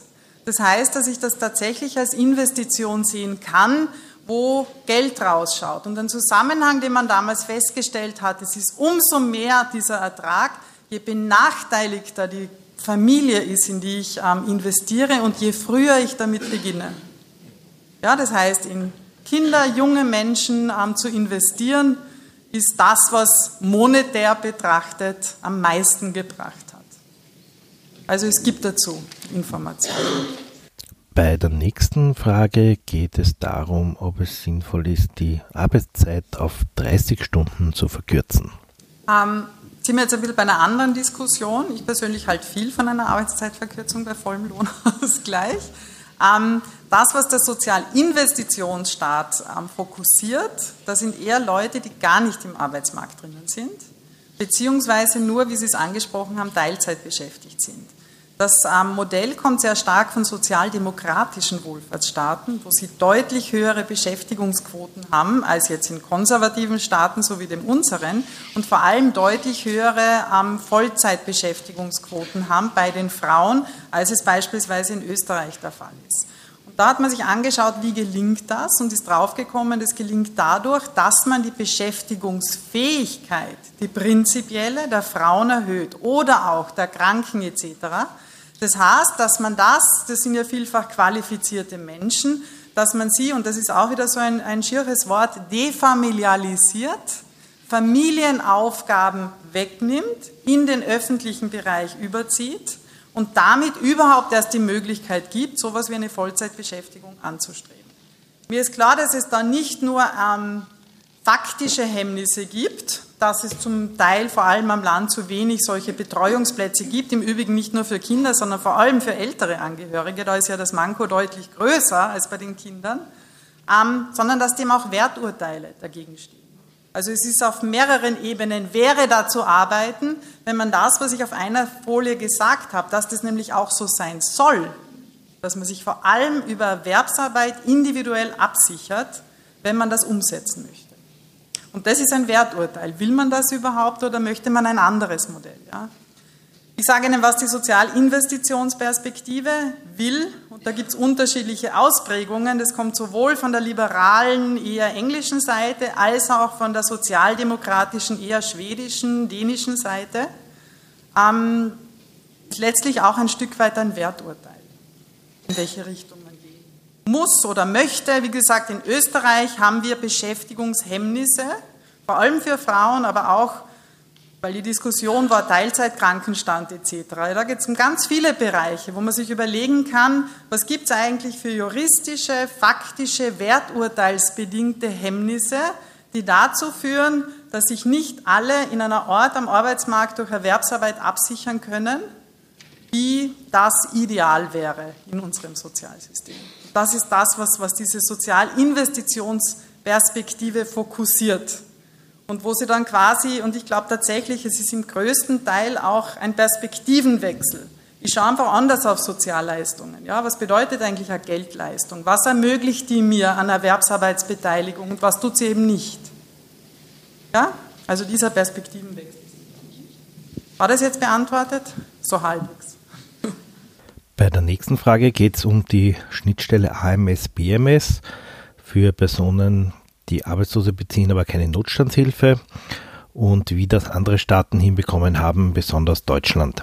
Ähm, zwei Antworten drauf. Also erstens einmal glaube ich tatsächlich, dass sich da was getan hat zwischen AMS und BMS, ähm, das sicher noch verbessert werden könnte, auf beiden Seiten in meinen Augen. Ähm, und das Zweite ist, ich habe es kurz angedeutet, das deutsche System ist in meinen Augen aus der Sozialinvestitionsperspektive noch als ein System äh, zu sehen, das jetzt, sagen wir mal, nicht das Dominante ist. Da ist tatsächlich noch sehr stark die Idee gewesen, Sozialschutz brauchen wir gar nicht. Alles Geld, das knappe Geld, das wir haben, in die Investition hinein. Ja? Ähm, das ist, glaube ich, etwas, was mittlerweile sehr kritisch gesehen wird. Und was hoffentlich auch unsere Regierung davon abhält, tatsächlich so ein System zu implementieren, werden wir mal schauen persönlich halte es für ein gutes Zeichen, dass man nichts hört. ähm, das deutet darauf hin, dass man vielleicht doch auch über diese Dinge nachdenkt. Ähm, also von dem her zwei Antworten. Ja. Ähm, Deutschland ist anders, genauso wie die, wie die Blair-Regierung in, in, in, Großbritannien unter diesem Gesichtspunkt, unter dem Sozialinvestitionsgesichtspunkt anders zu bewerten ist, als jetzt beispielsweise sozialdemokratische Regierungen in nordischen Ländern. Die nächste Wortmeldung verweist darauf, dass OECD-Studien sagen, dass eine Umverteilung von oben nach unten das Wachstum fördert und daher die Frage ist, ob nicht eine äh, besser dotierte äh, Mindestsicherung oder Sozialausgaben auch dazu führen, dass Sozialinvestitionen gestärkt werden. Würde ich Ihnen auch zustimmen, ähm, auch gar nicht unter dem, unter dem Diktus des Sozialinvestitionsstaats, sondern dem Zusammenhang zwischen Wirtschaftswachstum und Sozialstaatsausgaben. Der ist vielfach empirisch belegt. Ähm, ich glaube, ähm, und das hat ein bisschen was mit dem Sozialinvestitionsstaat und mit der Ungleichverteilung der Wachsenden zu tun, dass es eher die Wissensgesellschaft ist, die diese Ungleichverteilungen noch zunehmen lässt. Ähm, die globalisierte Wissensgesellschaft und der Sozialinvestitionsstaat wurde auch konzipiert als eine Art Antwort darauf, wenn Sie so wollen. Nicht mit dem Ziel, da jetzt Ungleichheiten zu bekämpfen per se, sondern die Leute zu qualifizieren, möglichst an jenem Ende der Wissensgesellschaft mitzumachen, wo die höheren Löhne bezahlt werden. Das ist so diese, diese Einbettung vielleicht, die mir dazu noch ein. Das ist ein Riesenthema, Sie merken es eh. Ich kann da überall nur so reinschnuppern ähm, jetzt, aber es ist eine spannende Perspektive, die es wert ist, dass man sie sich anschaut. Aber sicher nicht die einzige.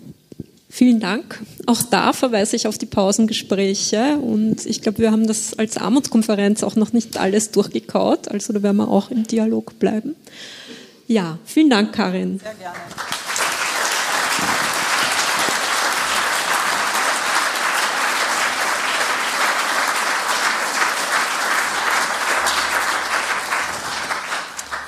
Ja, wir kommen jetzt zum letzten Input äh, vor der Mittagspause. Die Zeit rast dahin. Wenn Sie die Aktivitäten der Armutskonferenz ein bisschen verfolgen, verfolgt haben über die letzten Jahre, dann wissen Sie, dass uns als Armutskonferenz neben dem Mindestsicherungsrecht der Vollzug der Mindestsicherung immer ein großes Anliegen war. Ähm, Sie werden ganz sicher in Ihrem Alltag schon die Erfahrung gemacht haben, äh, dass das Recht in den Büchern mit dem Recht in der Wirklichkeit nicht immer deckungsgleich ist bei der Mindestsicherung, wo es darum geht, ein finanzielles Existenzminimum sicherzustellen.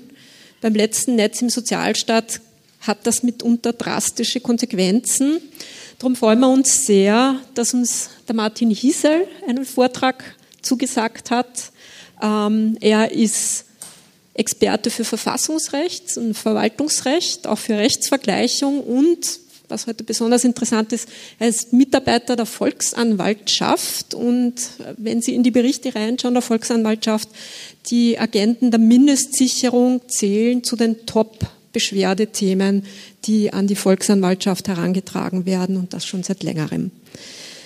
Ja, wir haben Martin Hiesel gebeten, heute darüber zu sprechen, warum uns die Frage des Vollzugs der Mindestsicherung weiterhin ebenso beschäftigen wird wie die Frage des Mindestsicherungsrechts und was es für einen rechtskonformeren, einheitlichen Vollzug bräuchte. Bitte schön. Ja, besten Dank. Ich freue mich sehr, dass ich heute die Gelegenheit habe, hier sprechen zu können. Ähm, ich habe mich beruflich, vielleicht soll ich das kurz vorausschicken, schon seit fast 25 Jahren Sozialhilfe und Mindestsicherung beschäftigt, ursprünglich als verfassungsrechtlicher Mitarbeiter bei dem Referenten am Verfassungsgerichtshof, der äh, Sozialhilfeagenten hatte, in weiterer Folge dann im Bundeskanzleramt Verfassungsdienst und jetzt schon seit fast 17 Jahren in der Volksanwaltschaft. Nun, ähm, ich möchte zu Beginn also sozusagen meiner, äh, meiner Ausführungen auch einen ganz kurzen Überblick über die geltende Rechtslage geben, kann mich aber hier sehr kurz fassen, weil der Professor Pfeil dankenswerterweise das eigentlich schon im Wesentlichen gemacht hat. Ähm, daher ganz kurz, also die Bundesverfassung ähm, kennt den Kompetenztatbestand des Artikel 12 Absatz 1 Z1. Danach gibt es eine Grundsatzgesetzgebungskompetenz des Bundes in Bezug auf das Armenwesen. Allerdings wissen wir alle, bisher wurde davon kein Gebrauch gemacht und das bedeutet, dass die Länder das Mindestsicherungsrecht weitgehend nach ihren rechtspolitischen Vorstellungen gestalten können. Äh, es gibt Grenzen ihres rechtspolitischen Gestaltungsspielraums, die finden Sie im unions- und verfassungsrechtlichen Vorgaben. Und die praktisch bedeutsamste Grenze dazu ist ja heute im Referat von Professor Theil schon sehr viel gesagt worden, äh, ist der, ist der Gleichheitssatz. Der Gleichheitssatz, also so wie ihm der Verfassungsgerichtshof also auslegt. Nun, jetzt muss man sagen, so, so, so, so, so, positiv es ist, dass wir den Gleichheitssatz haben und dass der Verfassungsgerichtshof aus dem Gleichheitssatz gewisse Grenzen ableitet, die eben hier äh, Leistungskürzungen der Länder verhindern, so muss man es doch sagen, der gleiche Satz kann eines nicht leisten, was also doch immer wieder Menschen, die zu uns kommen, hoffen, dass er leisten könnte, nämlich sozusagen eine gewisse grundlegende Gleichheit der Menschen in Österreich ähm, in Bezug auf das Mindestsicherungsrecht sozusagen äh, herzustellen. Ja. Also es gibt immer wieder Beschwerden, die wir haben, wo Leute sagen, ja, wie gibt es denn das? Äh, ich wohne in dem Bundesland und ich bekomme jetzt Mindestsicherungsleistungen in einer gewissen Höhe, aber ich kenne Leute, die wohnen in einem anderen Bundesland und da ist es also sozusagen viel besser. Nicht das aktuelles Beispiel, manche Bundesländer haben diese Leistungen gedeckelt, die sind zwar gleichheitsrechtlich fragwürdig, aber sie sind eben noch in Geltung in manchen Bundesländern, andere Bundesländer haben das nicht. Wie kann denn das überhaupt sein? Und da muss man dazu sagen, äh, jetzt gibt es die Rechtsprechung des Verfassungsgerichtshofs, die äh, an sich wohl begründet ist, also sagt, der Gleichheitssatz gilt halt nicht für das Verhältnis verschiedener gesetzlicher Regelungen zueinander. Ja? Also das gilt er nicht. Äh, und das argumentiert der Verfassungsgerichtshof, dass hier das bundesstaatliche Grundprinzip der Verfassung, also dass ihm sagt, Österreich ist eine bundesstaatliche, also ist eine, eine, eine Republik, äh, ist ein Bundesstaat, dass, dass dieses bundesstaatliche Grundprinzip der Verfassung die Geltung des Gleichheitssatzes für das Verhältnis von gesetzlichen Regelungen der Landesgesetzgeber untereinander ausschließt. Ja? Also das heißt, das Argument, dass im Bundesland X wird es so gemacht, daraus kann man nichts gewinnen für die, für die Gleichheitswürdigkeit einer Regelung im Bundesland Y. Ja. Wir hatten auch die Konstellation schon etwa äh, im, im Bereich des Pflegeregresses für Angehörige, da gab es in acht Bundesländer, hatten ihn abgeschafft, Steiermark als einziges Bundesland nicht, hat der Verfassungsgerichtshof trotzdem judiziert, dass die steirische Regelung in sich gleichheitskonform ist ähm, und der, der, Umstand, dass eben acht Bundesländer das äh, abgeschafft haben, eben keinerlei rechtliche Relevanz hat. Ja. Also das ist sozusagen ein gewisses, ein gewisses Grundproblem. Ja. Also auf der einen Seite ja, er hat eine gewisse Leistungsfähigkeit bei Gleichheitssatz, aber auf der anderen Seite nicht die, ähm, die, die, die, die, die viele, die sich an uns wenden, dass, ähm, hätten, dass er, sie, dass er sie hätte. Das hat, das hat, er, das hat er eben nicht. Ähm, ja, welche, welche Folgen äh, sind jetzt, was, was, was hat das jetzt für Konsequenzen, sozusagen, dass jetzt neun Bundesländer also weitgehend nach rechtspolitischen Vorstellungen Mindestsicherungsrecht gestalten können? Ja, das hat natürlich schon einen gewissen Preis, nicht? Und einige, einige der negativen Folgen habe ich da aufgelistet. Also die, die, die erste Folge, die ich vielleicht nennen würde, ist eine geringe wissenschaftliche Durchdringung. Nicht? Kennen Sie einen Handkommentar zum burgenländischen Mindestsicherungsgesetz? Nein, gibt es nicht. Kennen Sie einen Kommentar zum Kärntner Mindestsicherungsgesetz? Nein, gibt es nicht. nicht? Also dadurch, dass jetzt jedes Bundesland eigene Regeln hat, gibt es gibt's, gibt's wenig wissenschaftliche Literatur darüber. Und das ist natürlich bedauerlich, denn äh, Gerichte, auch Höchstgerichte, die bauen natürlich bei ihren Entscheidungen zum Teil auch auf wissenschaftlichen Vorstudien auf. Und wenn es die nicht gibt, ist das letztlich ein Verlust an Wissenschaftlichkeit, aber vielleicht auch ein Verlust an Qualität der Rechtsprechung.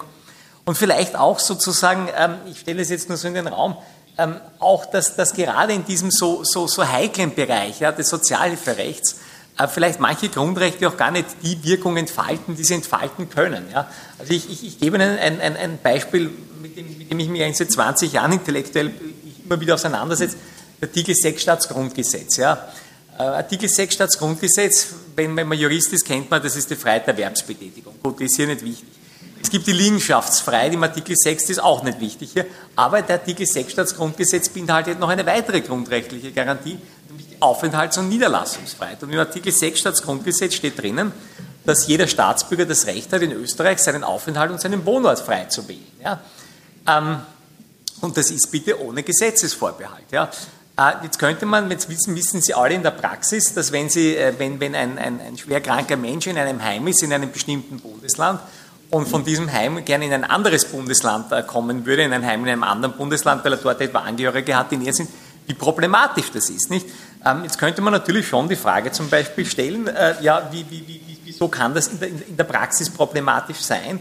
Wenn ich in der Verfassung ausdrücklich ein Grundrecht habe, das es mir gewährleistet, dass ich mich jederzeit sozusagen meinen, meinen Wohnsitz nehmen kann im Bundesgebiet, wo ich will, dieses Grundrecht vorbehaltlos gewährleistet ist. Ähm, wieso kann dann diese Ausübung dieser grundrechtlichen Freiheit, die ich habe, die von dem Wert getragen ist, dass ich mir Staatsbürger aussuchen kann, wo ich wohne und nicht das Land sich aussuchen kann, welche Staatsbürger es gerne hätte, ja, äh, wie kann es dann sein, dass dann ein Land sagt, na gut, also wenn jetzt jemand den Heim, äh, Heimaufenthalt wechselt, dann zahle ich das nicht. nicht? Wie, wie, wie, wie, wie, kann das sein? ähm, in, in, in, anderen Zusammenhängen, also jetzt stellen wir sich mal vor, äh, beispielsweise, äh, Sie sind Mindestsicherungsbeziehung, kritisieren eine Regierung, dann wäre im Rahmen Ihrer Meinungsäußerungsfreiheit, dann wäre es nicht verfassungsrechtlich undenkbar, dass man sagt, man kürzt Ihnen die Mindestsicherung, nicht? Wenn Sie, wenn Sie Mindestsicherungsbezieher sind und Sie, weiß ich nicht, und Sie in Ausübung der Religionsausübungsfreiheit gehen jeden Sonntag in die Messe, wäre es undenkbar verfassungsrechtlich, dass man sagt, deswegen kürzt man Ihnen die Mindestsicherung.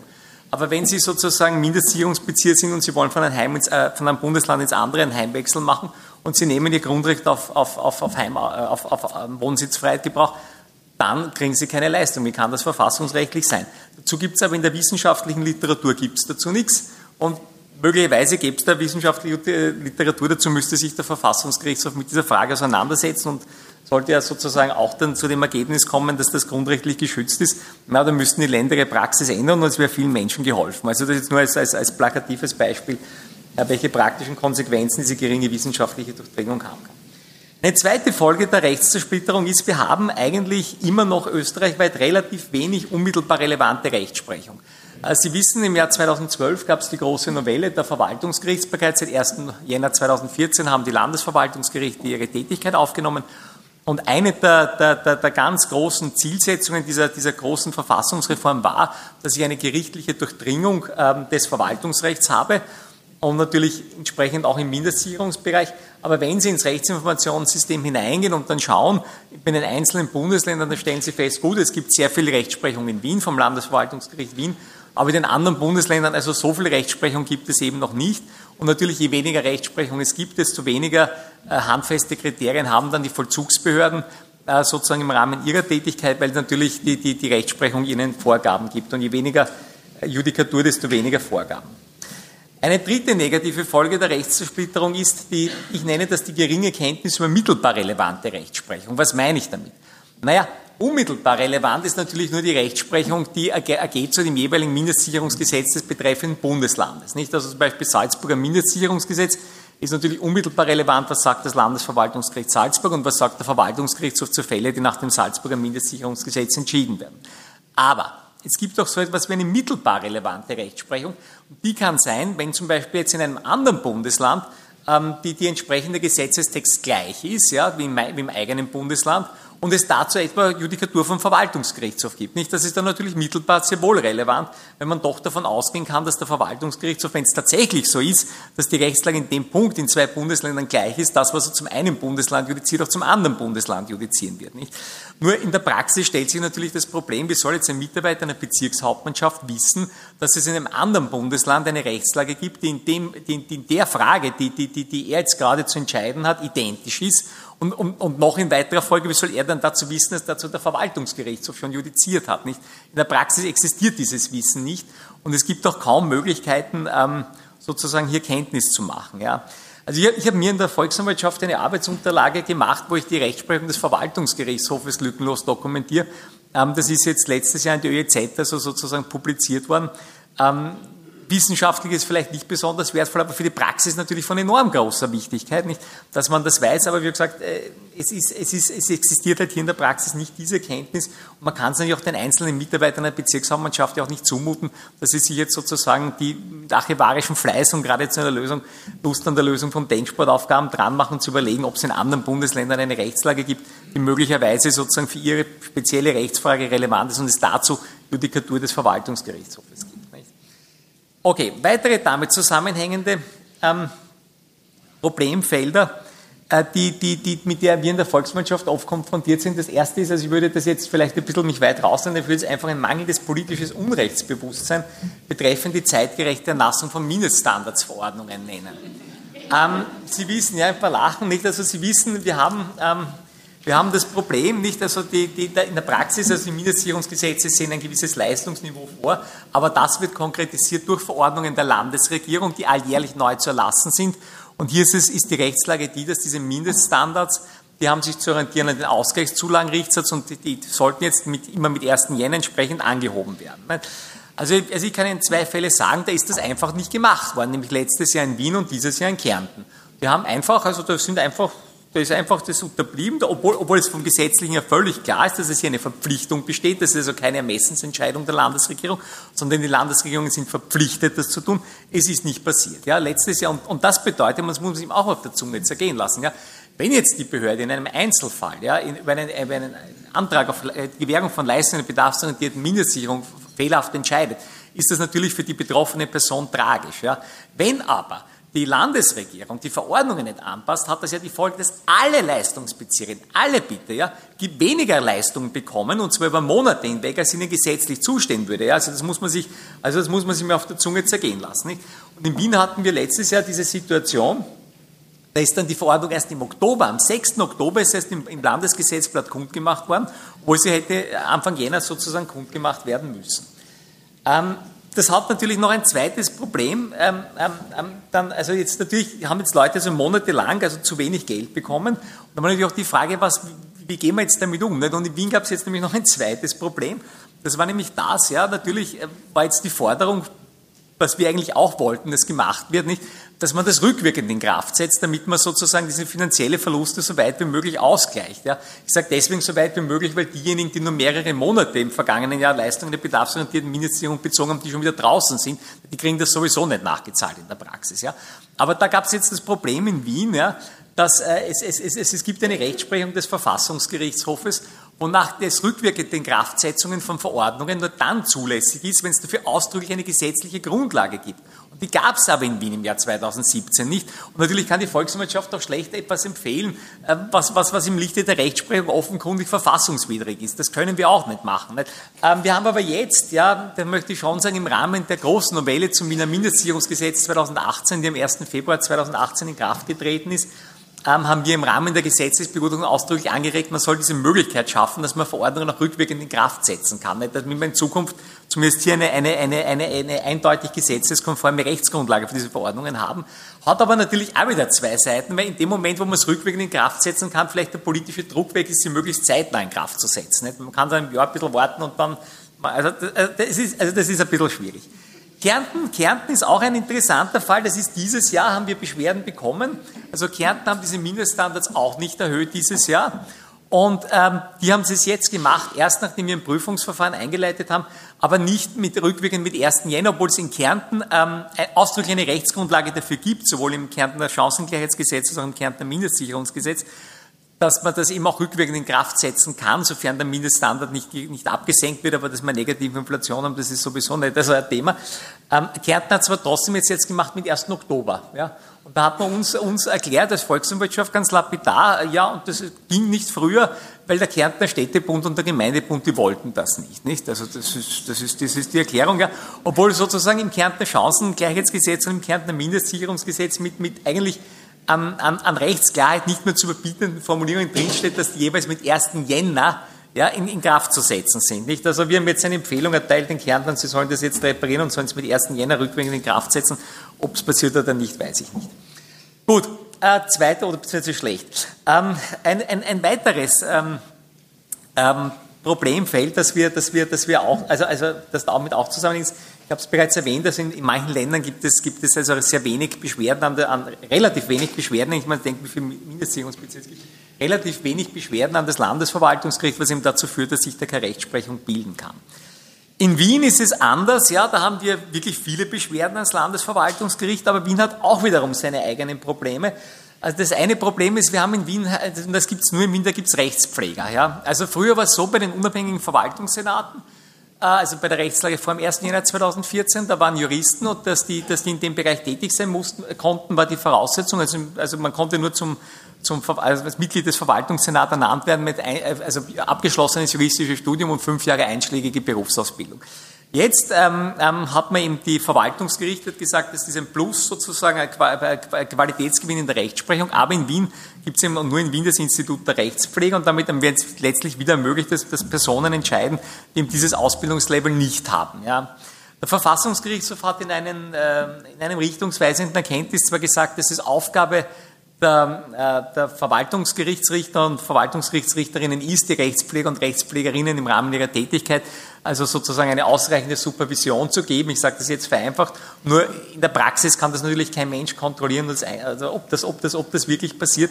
Und ich muss ehrlich sagen, also ich sehe diese, diese, diese Rechtspflegertätigkeit unter dem Aspekt einer, einer, eines rechtsrichtigen Gesetzesvollzuges sehe ich etwas, sehe ich etwas ambivalent. Ja. Also ich muss Ihnen sagen, vielleicht sozusagen auch da kurze Hintergrundinformation. Es ist ja so, die Beschwerdemöglichkeit an die Volksanwaltschaft, das muss ich jetzt einschieben, setzt ja voraus, dass ein Rechtsmittel nicht oder nicht mehr zur Verfügung steht. Und es ist so, dass natürlich viele Menschen in Unkenntnis dieser Rechtslage sich, die beschweren sich beim Landesverwaltungsgericht über einen, über einen Bescheid und äh, beschweren sich dann etwas später auch bei uns. Ja. Und dann ist es natürlich so, dass wir, weil wir natürlich nicht die Entscheidung eines Gerichtes präjudizieren können, dass wir dann natürlich nicht unabhängig davon prüfen können, sie müssen die Gerichtsentscheidung abwarten und können dann, wenn das Gericht sozusagen zu einer positiven Entscheidung kommt, können wir schauen, dass die möglichst schnell umgesetzt wird, aber wir können nicht parallel prüfen. Ja.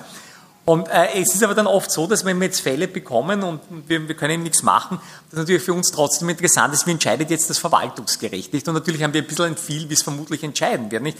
Aber ich sage Ihnen, mit dieser Rechtspflege, da erlebt man Überraschungen. Aber ich sage es mal, es gibt in beide, in, be, in beide Richtungen, ja? ja. Also ich hatte zum Beispiel einen Fall, ja, der, ist mir, also der, ist mir, der ist mir in Erinnerung geblieben und den bringe ich jetzt hier. Der ist natürlich dann nicht im Rechtsinformationssystem, werden Sie den nicht finden, aber es ist trotzdem entschieden worden, ja? Ähm, da gab es eine Leistungskürzung und ich muss sagen, das war einer der wenigen Fälle, wo, wo, ich, wo ich, wirklich ganz sicher war, diese Leistungskürzung auf, aufgrund der Fallkonstellation war die rechtmäßig. Die MA40 konnte nicht anders entscheiden. Ja. Und dann bekomme ich die Entscheidung von einem Rechtspfleger und sehe, die Beschwerde stattgegeben. Nicht? Und ich denke mal, also das ist jetzt interessant, wie, wie ist das begründet? Und dann wird das begründet mit der, mit der 15a-Vereinbarung zwischen dem Bund und den Ländern. Ja. Und jetzt muss ich dazu zwei, also, also die, die sei da verletzt worden und daher sei die Entscheidung aufzuheben. Jetzt muss man aber sagen, es gibt eine ständige Rechtsprechung des Verfassungsgerichts, das sagt, dass der Artikel 15a Vereinbarung kann ein Einzelner keine subjektiven Rechte ableiten. Ja? Also es ist undenkbar, dass ich, da ein, also dass ich das sozusagen darauf stützen könnte. Und das Zweite ist, diese Vereinbarung ist Ende 2016, wie der Professor Pfeil auch gesagt hat, aus der Kraft getreten. Da ging es um den Leistungszeitraum 2017. Ja? Also, also, also, also muss ich sagen, so sehr ich mich jetzt persönlich freue, dass jetzt diese Person, deren Leistungskürzung aufgehoben wurde, muss ich sagen, aber als Jurist ist das natürlich, ist das natürlich unerquicklich. Ähm, die, die, die, die, zweite, die zweite, die zweite, das zweite Problem, was wir halt auch in Wien zum Teil haben, ist, und das ist natürlich etwas, das kriegt man, ich meine, das ist natürlich systemisch nicht lösbar, aber es gibt zum Teil beim Landesverwaltungsgericht wie noch eine uneinheitliche Rechtsprechung. Ja? Und das ist natürlich etwas, wo ich sage, da verstehe ich natürlich auch, dass da jeder, jeder, jeder Betroffene jeder, der versucht, einem Betroffenen zu helfen, aber letztlich muss ich in dem Fall auch fairerweise sagen, auch jeder Mitarbeiter der MA40, dass man dann natürlich auch nicht mehr die Hände über den Kopf zusammenschütteln kann. Ich, also da kann ich einen Fall bringen, äh, der, war, der ging, der ging zum Paragraph 5 Wiener Mindestsicherungsgesetz nicht. Ähm, da war folgende Geschichte, da hat also eine Frau, die hat gemeint, die Leistung sei zu nieder, hat also eine Beschwerde gemacht ans Landesverwaltungsgericht das Landesverwaltungsgericht kommt zu, kommt zu einer Frage, naja, ob die Frau überhaupt anspruchsberechtigt ist, behebt den Bescheid und sagt, die MA40 soll im fortgesetzten Verfahren untersuchen, ob die betreffende Dame überhaupt anspruchsberechtigt ist. Und verweist auf seine eigene Vorjudikatur, wo es eigentlich relativ klar war, sie ist es nicht. So.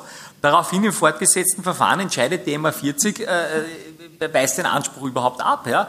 Ähm, die betreffende macht dagegen eine Beschwerde, das Landesverwaltungsgericht bestätigt die Entscheidung. So, ein paar Monate später, die Dame stellt einen neuerlichen Antrag auf die Leistung und bedarfsorientierte Mindestsicherung, kommt zu einer anderen Richterin, die Richterin ist der Meinung, na, die steht ihr zu und, und gibt eine Beschwerde statt. Nicht? Ja, wie man das dann jemand erklären soll, ist natürlich, ist natürlich ja, gut, es ist kaum möglich. Nicht? Okay, also soweit sozusagen die, die Situation in Wien. Natürlich, äh, wenn, wenn, wenn ich sozusagen äh, so eine uneinheitliche Rechtslage habe, ist eine einheitliche Schulung natürlich sehr schwer. Wenn, dann kann ich es nur bundesländerweise machen und dann muss ich natürlich dann muss ich natürlich die jeweils maßgebende Rechtslage so gut wie möglich einarbeiten. Ein weiteres Problem, was wir sehen, ist natürlich die Qualifikation des Personals und die Rahmenbedingungen der Arbeit. Ähm, äh, jahrelang war es ja so, dass sich die Zahl der äh, Mindestsicherungsbeziehungen und Bezieher deutlich erhöht hat. Äh, es ist natürlich damit auch der Arbeitsaufwand in den Behörden gestiegen und die Behörden sind sozusagen, was, was, was, was, was, die Personal, was den Personalplan betrifft, sozusagen immer nachgelaufen. Also die haben ein gewisses Personal gehabt, dann sind die Zahlen gestiegen. Das war vernünftig nicht mehr bewältigbar. Dann haben die Behörden geschrieben, bitte, wir brauchen mehr Personal. Das wurde dann eine Zeit lang, das wurde dann wieder für später zur Verfügung gestellt. Natürlich muss man Personal erst ausbilden, qualifizieren, einschulen. Das dauert, also das war sozusagen immer ein bisschen ein, ein, ein, ein ja, das war nicht, also von daher Natürlich habe ich wenig Personal, äh, müssen die unter schlechten Rahmenbedingungen arbeiten. Natürlich erhöht auch das strukturell die Fehlerhäufigkeit, nicht? Das ist ganz klar. Und ich würde auch sagen, also, also, also in meiner eigenen Tätigkeit als Volksanwaltschaft, was ich schon sagen kann, ist, also in sehr vielen Fällen, wo die Volksanwaltschaft feststellt, dass in dem konkreten Fall, ja, die Vollzugsbehörde rechtswidrig agiert hat, muss man sagen, hat man jetzt eigentlich nicht den Eindruck, dass das, das ist jetzt unter Anführungszeichen mit einer bösen Absicht passiert, ja, sondern, sondern das, das ist, ja, Das ist einfach eine Folge unzureichender Rahmenbedingungen. Die Leute waren zu wenig geschult, haben sich da nicht ausgekannt, ähm, haben unter massivem Zeitdruck gearbeitet, solche Dinge. Ja, macht es natürlich für die Betroffenen nicht besser, aber, aber es zeigt eigentlich, wie wichtig es ist, dass man sozusagen da investiert, dass man das Personal hinreichend qualifiziert. Äh, dieser Probleme sozusagen nicht genug, glaube ich, gibt es gerade in unserem Bereich noch zwei weitere, äh, ich nenne das hier praktische Beschwerdehindernisse, die die, die, die, die, Menschen sozusagen das Leben schwer machen. Ich meine, das eine ist, ich habe das vorher schon angesprochen, es gibt kein Verschlechterungsverbot. Ja? Also wenn ich jetzt äh, mich beschwere, weil ich der Meinung bin, nicht, also die, die Behörde hat mir zu wenig Leistung in der bedarfsorientierten Mindestsicherung zuerkannt, habe ich keine Garantie, dass äh, das Verwaltungsgerichtshof das unter Umständen, dass ich dann im Endeffekt noch weniger bekomme, als was mir die Behörde zugesprochen hätte. Ja? Oder umgekehrt, wenn ich eine Rückforderung habe, wenn ich also die Behörde mir vorschreibt, ich muss Hausnummer 1000 Euro an, an, an bedarfsorientierter Mindestsicherung zurückzahlen. Und ich bin der Meinung, nein, das muss ich nicht oder das ist zu hoch und ich mache eine Beschwerde, habe ich natürlich auch keine Garantie, dass das Verwaltungsgericht nicht feststellt, nein, eigentlich muss ich 2000 Euro zurückzahlen. Nicht? Und dann habe, ich's, dann, habe ich, dann habe ich einen Gerichtsbeschluss, der, ja, dann kann ich noch eine ordentliche oder außerordentliche Revision machen an dem Verwaltungsgerichtshof, aber ich bin natürlich in einer wesentlich schlechteren Position, als wenn ich nie ein Rechtsmittel ergriffen hätte. Nicht? Also, also das ist natürlich schon ein, ein, ein, ein, ein, ein, ein in der Praxis für die Betroffenen, glaube ich, ein ganz, ganz großes Problem.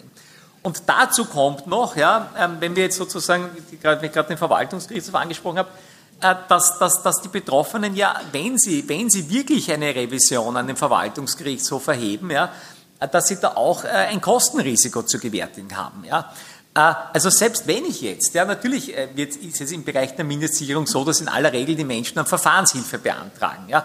Aber ein Problem, auf das äh, die Volkswirtschaft schon seit vor 15 Jahren hingewiesen hat und das leider bis heute aber aktuell ist, ist das, dass selbst wenn ich jetzt beim Verwaltungsgericht so Verfahrenshilfe bekomme, ja, bekomme, was also heißt, dass der zuständige Referent am Verwaltungsgerichtshof ganz offensichtlich der Meinung ist, dass die Beschwerde nicht von vornherein, also dass die Revision nicht von vornherein völlig aussichtslos ist, weil sonst würde ich keine Verfahrenshilfe kriegen. Ja? Aber selbst wenn ich eine Verfahrenshilfe bekomme und im Endeffekt wird die Revision dann doch äh, abgewiesen oder zurückgewiesen, dann muss ich der Behörde trotzdem den Schriftsatzaufwand ersetzen und das sind immerhin aktuell 553 Euro. Und das wird als jemand, der also von Leistungen der bedarfsorientierten Mindestsicherung sozusagen leben muss, weil der die 553 Euro dann noch stemmen soll, weiß ich nicht. nicht? Also auch das schreckt natürlich letztlich ab, äh, den, den, den äh, Revisionen sozusagen einzubringen. Beim Verfassungsgerichtshof ist es übrigens anders. Wenn ich da äh, eine, eine, eine Verfahrenshilfe bekomme, dann habe ich, dann habe ich kein Kostenrisiko. Aber natürlich, das meiste spielt sich halt eher auf der Ebene des Verwaltungsgerichtshofs. Ja, wenn man jetzt sozusagen das alles äh, sozusagen zusammenfasst, dann muss man natürlich sagen, spricht natürlich schon einiges für die These, dass ich sage, je einheitlicher die Rechtslage ist, desto einheitlicher kann tendenziell der, Versuch, der, der Vollzug sein. Nicht? Denn zum einen hätte ich, hätte ich, hätte ich sozusagen österreichweit eine einheitliche Rechtslage, könnte man schon davon ausgehen, es gäbe jedenfalls eine größere wissenschaftliche Durchdringung und es würde sich eben dann mehr auszahlen, einen, ja, ja, gelbe Karte, es würde sich dann mehr auszahlen, äh, einen, einen, einen, einen, einen Kommentar sozusagen zu verfassen nicht und, und sich damit mehr, mehr auseinanderzusetzen. Ich hätte natürlich auch viel mehr unmittelbare Rechtsprechung, denn dann wäre natürlich, ähm, wäre natürlich alles unmittelbar relevant und diese Differenzierung zwischen unmittelbarer und mittelbarer Rechtsprechung würde wegfallen. Äh, die Rechtsprechung wäre natürlich auch leicht überschaubar. Nicht gibt es nur ein Gesetz, ist es leicht überschaubar, auch die höchstgerichtliche Rechtsprechung in ihrer Bedeutung, als wenn es neun äh, verschiedene Landesgesetze gibt. Und es wären natürlich einheitlichere Schulungsunterlagen, wenn dann natürlich, also man, man könnte das natürlich zentraler sozusagen mehr machen. Ja, welche, welche möglichen Wege gäbe es zu einer Vereinheitlichung nicht? Also ich, ähm, auch schon ein bisschen angesprochen worden, das erste, die erste Möglichkeit ist die Artikel 15a BVG-Vereinbarung auf dem Boden der geltenden Rechtslage. Das gab es eben bis 31. Dezember 2016. Die Verlängerung, die, Ver, die Verlängerung ist dann gescheitert aus den Gründen, die der Professor Pfeil kurz skizziert hat. Ich möchte aber doch zu dieser 15a BVG-Vereinbarung ein paar Worte sagen. Ja. Ähm, äh, rechtspolitisch, ja, ob, ob, ob, ob das sozusagen äh, wirklich der Königsweg ist, darüber kann man natürlich geteilter Meinung sein. Nicht? Auf der einen Seite glaube ich, dass auch äh, im, Zeitraum des Geltungsbereichs der, der 15a-Vereinbarung, dass es natürlich politisch ein Argument sein kann und es kann politisch hilfreich sein, wenn jetzt ein Landesgesetzgeber zögert, sozusagen äh, umzusetzen, seine Verpflichtungen, die aus dieser Vereinbarung übernimmt. Dann kann man sagen, na bitte, aber wir haben ja diese 15a-Vereinbarung, ihr seid rechtlich verpflichtet, das umzusetzen das kann natürlich viel Gutes bewirken. Ja. Auf der anderen Seite muss ich aber wiederum sagen, sehe ich schon das Problem, also bei dieser letzten Artikel 15a-Vereinbarung, die in Geltung war, es hat, es hat so gut wie kein Bundesland gegeben, das sich gänzlich an diese Vereinbarung gehalten hat. Ja. Also wir haben in, in, bezüglich aller Bundesländer äh, unterschiedlicher Intensität, ja, aber festgestellt, dass es, dass es, dass es, dass es Fälle gibt, wo die, die, aufgrund, die, die dann eben entschieden werden müssen aufgrund der landesgesetzlichen Regelung, wo aber die Regelung eigentlich im Widerspruch zu der 15a-Vereinbarung steht. Ja. Und was, was wir, die Erfahrung, die wir in der Volksanwaltschaft gemacht haben, aus wirklich vielen, vielen Gesprächen ist, dass es für Menschen, ja, grad, also gerade in diesem Bereich vollkommen unverständlich ist, weil die sagen, wenn ich als Mindestsicherungsbezieher irgendeine, äh, irgendeine, irgendeine Rechtspflicht, ja, also verletze, unbeabsichtigt, ja, weil ich die zwei Euro, die mir das AMS täglich gibt für den Besuch von irgendeinem Kurs, weil ich die nicht gleich gemeldet habe, ja, dann muss ich sozusagen mit der Schärfe des Gesetzes rechnen. Ja. Wenn aber ein Land, ja, eine, eine, eine, Vereinbarung sozusagen unterzeichnet und sie dann nicht umsetzt, ja, und es ist, auch wenn es evident ist, dass das für mich jetzt ein Nachteil ist, ja, dann passiert gar nichts dem Land. Ja. Und, das, und das, schafft, das schafft rechtsstaatlich ein unglaubliches Unbehagen. Nicht? Aber diese Artikel 15a-Vereinbarung, wie gesagt, Sie können nicht unmittelbar Rechte schaffen. Ich kann mich als Einzelner darauf nicht berufen. Es ist auch ein, ein Gesetz, das, das die Artikel 15a-Vereinbarung äh, missachtet trotzdem nicht verfassungswidrig. Da gibt es Judikatur vom Verfassungsgerichtshof. Und die einzige Möglichkeit, den Artikel 15a, eine Verletzung der Artikel 15a BVG-Vereinbarung einzugehen, wäre, wenn die Bundesregierung zum Verfassungsgerichtshof geht und der kann dann feststellen, feststellen nur, dass das Land seine Verpflichtungen nicht erfüllt hat. Also eine völlig zahnlose Sache. Und wie gesagt, und das, das versteht, das unglaublich viel Unbe also Unverständnis bei den Menschen, die das trifft. Ja, zweite Geschichte wäre natürlich, man könnte ein Grundsatzgesetz erlassen, das ist das, was jetzt in Diskussion steht. Da möchte ich noch, anbringen, äh, möchte ich noch sozusagen auch anmerken, das ist natürlich auch ein Problem, denn die Judikatur des Verfassungsgerichtshofs, der Professor Pfeil hat es angesprochen, die ist, die, ist, die ist natürlich schon recht alt dazu. Ja. Und in Wahrheit hat sich hier eine Praxis äh, entwickelt bei Grundsatzgesetzen, ja, nämlich in den Bereichen, wo es sie gibt, ja, die eigentlich völlig konträr zu dieser Judikatur ist und das, das steht in einem unauflöslichen Widerspruch. Ja. Also ich, ich, ich plaudere jetzt auch aus meiner Erfahrung, also wie ich im Bundeskanzler und Verfassungsdienst Referent war, also einer, einer der Dinge, die ich nach 20 Jahren noch als Horror in Erinnerung habe, Landarbeitsordnungen. Ja. Da gab es ein neues Grundsatzgesetz, Landarbeitsordnung, 200 Seiten. Und dieses Grundsatzgesetz war so gestaltet, da konnte man nicht einen, da konnte man nicht einen Satz mehr ändern. Ja. Und, das, und dann hat das ein Landtag hat das gleich übernommen, 250 Seiten Landesgesetz zum Begutachten. Ja. Äh, eins zu eins schauen, Satz für Satz, ob das passt. Ja. Und ich war damals auch der Meinung, wenn man sich jetzt die Judikatur anschaut, nicht das Grundsatzgesetz darf der Grundsätze regeln, die Länder brauchen Spielraum, dann ist das, ja, also noch verfassungsfähig kann das gar nicht sein.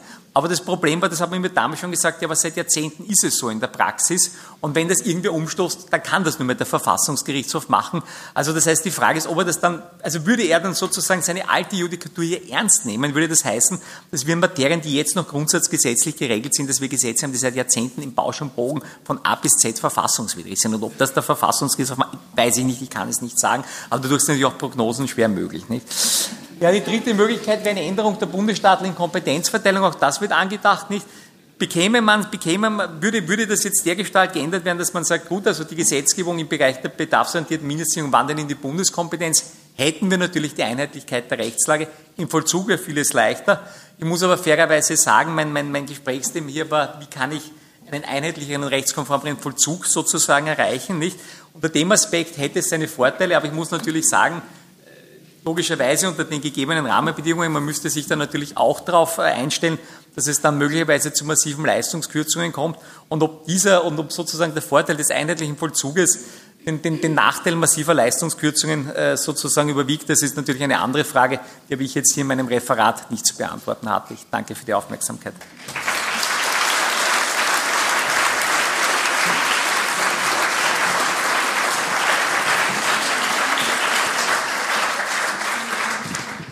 Vielen Dank, Martin Hiesel. Ja, gibt es Fragen von Ihnen zum Bereich Mindestsicherungsvollzug? Bei der ersten Frage geht es um Hilfe in besonderen Lebenslagen und um den Paragraph 7, die Bescheiderstellung.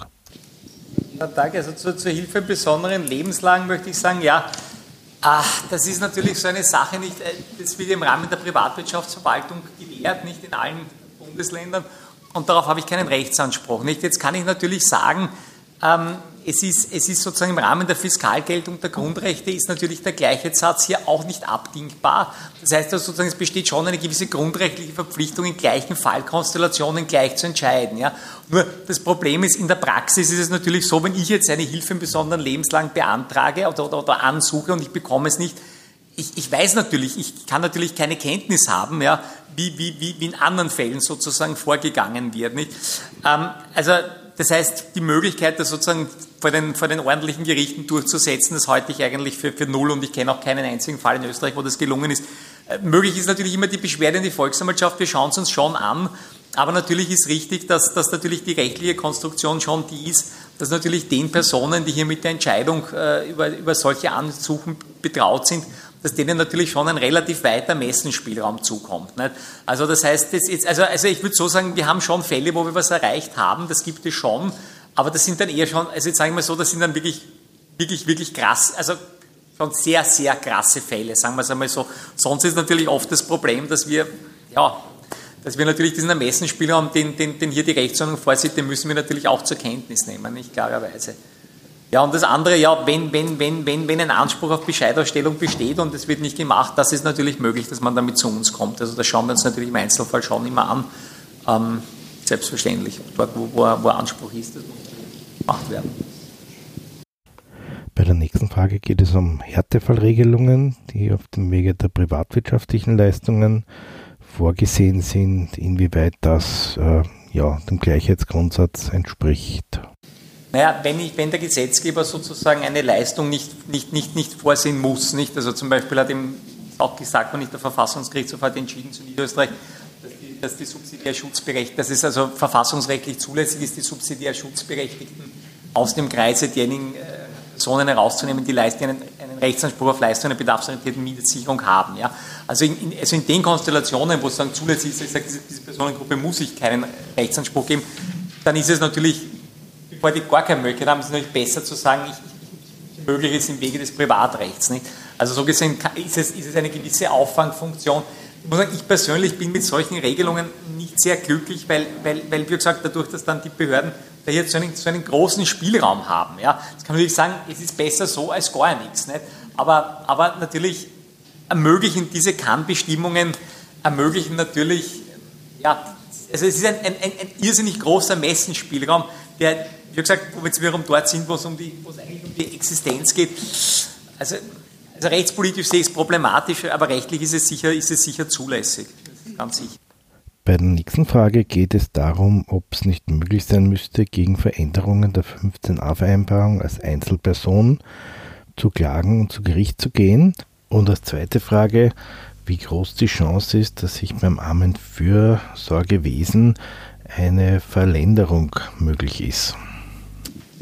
Ja, also zur, zur ersten Frage muss ich sagen, äh, es ist so, nach, also diese 15a-Vereinbarungen, ja, nach, nach, nach, der ständigen Rechtsprechung des Verfassungsgerichtshofes äh, kann ein Einzelner aus dieser Vereinbarung keine Rechte ableiten. Das ist, das ist verfassungsrechtlich nicht möglich. Ja.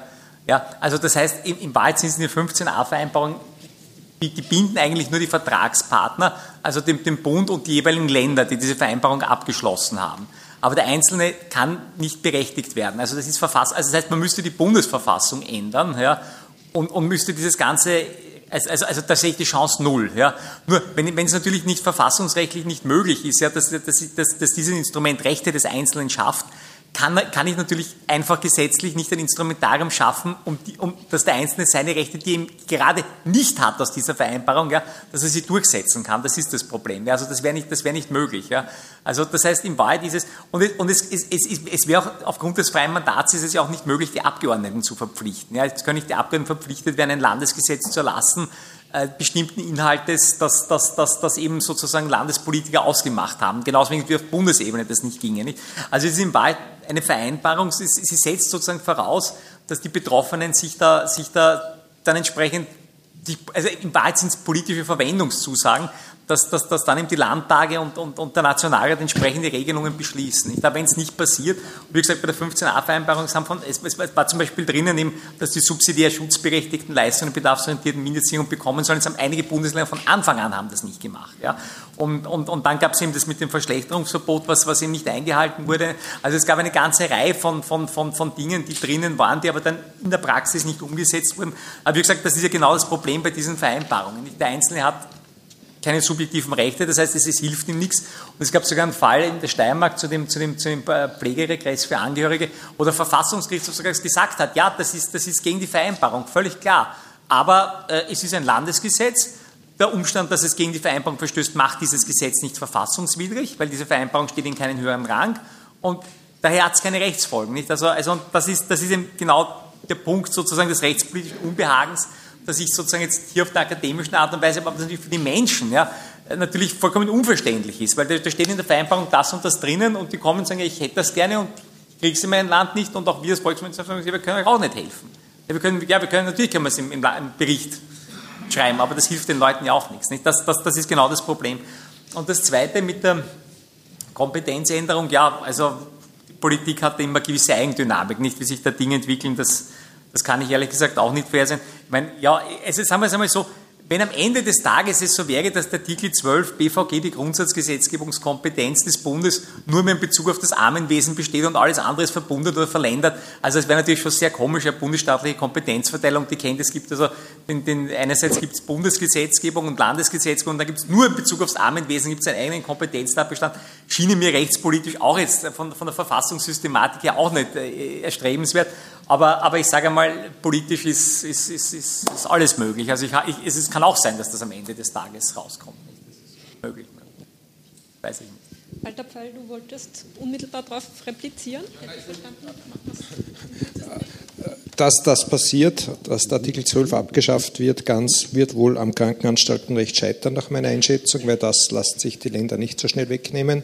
Und dass das alles verländert wird, ist unwahrscheinlich. Aber ich wollte eigentlich zu der einen Frage was sagen mit der Verschlechterung, äh, weil das auch ein Thema war in meinem Referat. Ganz kurz äh, auf der Folie mit der Arbeitslosenversicherung hatte ich den Hinweis mit dem Vertrauensschutz. Und das ist halt ein wesentlicher Unterschied zwischen den Systemen in einem System, das aufgebaut ist auf Beitragspflichten, auf einer bestimmten Dauer von Beitragsleistungen, kann nicht so ohne weiteres dann eingegriffen werden und können dann die Leistungen nicht einfach gestrichen werden oder, oder auf, auf ein Minimum reduziert werden.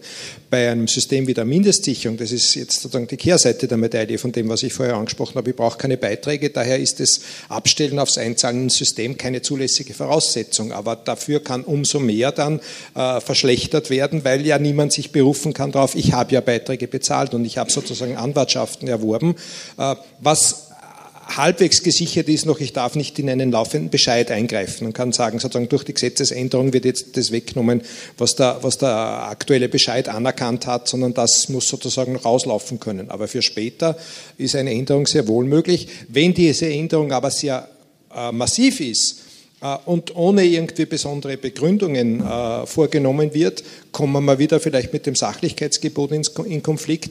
Das eine Zitat, das ich auf der Folie hatte mit dem Verfassung, vom Verfassungsgerichtshof nicht, das System verfehlt seine eigentliche Zwecksetzung, äh, ist eigentlich kreiert worden in einer Entscheidung äh, aus, glaube ich, 2012 zu Kärnten war das, wo damals aus Anlass der Umstellung auf das neue Mindestsicherungssystem in Umsetzung dieser Artikel 15a Vereinbarung Leistungskürzungen bewirkt wurden, weil man einfach gesagt hat, na, das Wohnen war bisher separat gerechnet und jetzt ist es im neuen Mindeststandard integriert und hat gesagt, da braucht man nichts mehr fürs Wohnen zahlen. Und da hat der Verfassungsgerichtshof gesagt, das ist nicht sachlich gerechtfertigt, sozusagen aus Anlass der Systemänderung Kürzungen um bis zu ein Viertel oder ein Drittel im Vergleich zum bisherigen Leistungsniveau vorzunehmen, ohne dass es dafür einer besonderen sachlichen Begründung ohne dass dafür eine besondere sachliche Begründung genannt werden darf. Also wenn es ganz massiv wäre, der Eingriff, ja, und nicht durch besondere neue Zwecksetzungen gerechtfertigt werden kann, ist es wahrscheinlich auch unzulässig. Nur wo die Grenze dann liegt, ist dann eine reine kasuistische also Sache. Ich habe nicht den Vertrauensschutz sozusagen, den sondern das genau Sachlichkeitsgebot. Es gibt kein einziges VfGA-Kenntnis, wo in dem Zusammenhang auf den Vertrauensschutz kommt, sondern nur beim allgemeinen Sachlichkeitsgebot und das ist etwas weitmaschiger. Ja. Und damit ist unsere erste Podcast-Folge zu Ende. Wir bedanken uns fürs Zuhören. Ähm, ja, wer auf die nächsten aufmerksam werden möchte, kann entweder den Newsletter der Armutskonferenz abonnieren oder gleich diesen Podcast in einem entsprechenden Programm. Und äh, ja, circa zwei Wochen äh, wird die nächste Folge kommen wenn sie, du äh, auch irgendwo Audiobeiträge hast, die zum Thema Armut und allem, was so sich gesellschaftspolitisch drumherum äh, abspielt, hast, dann freuen wir uns, wenn du uns eine Nachricht gibst an office.armutskonferenz.at. Wir schauen dann, ob wir auch diesen äh, Beitrag, sofern auch da die Zustimmung der Beteiligten vorliegt, abspielen können über unseren Podcast. Ich sage Dankeschön, bis zum nächsten Mal.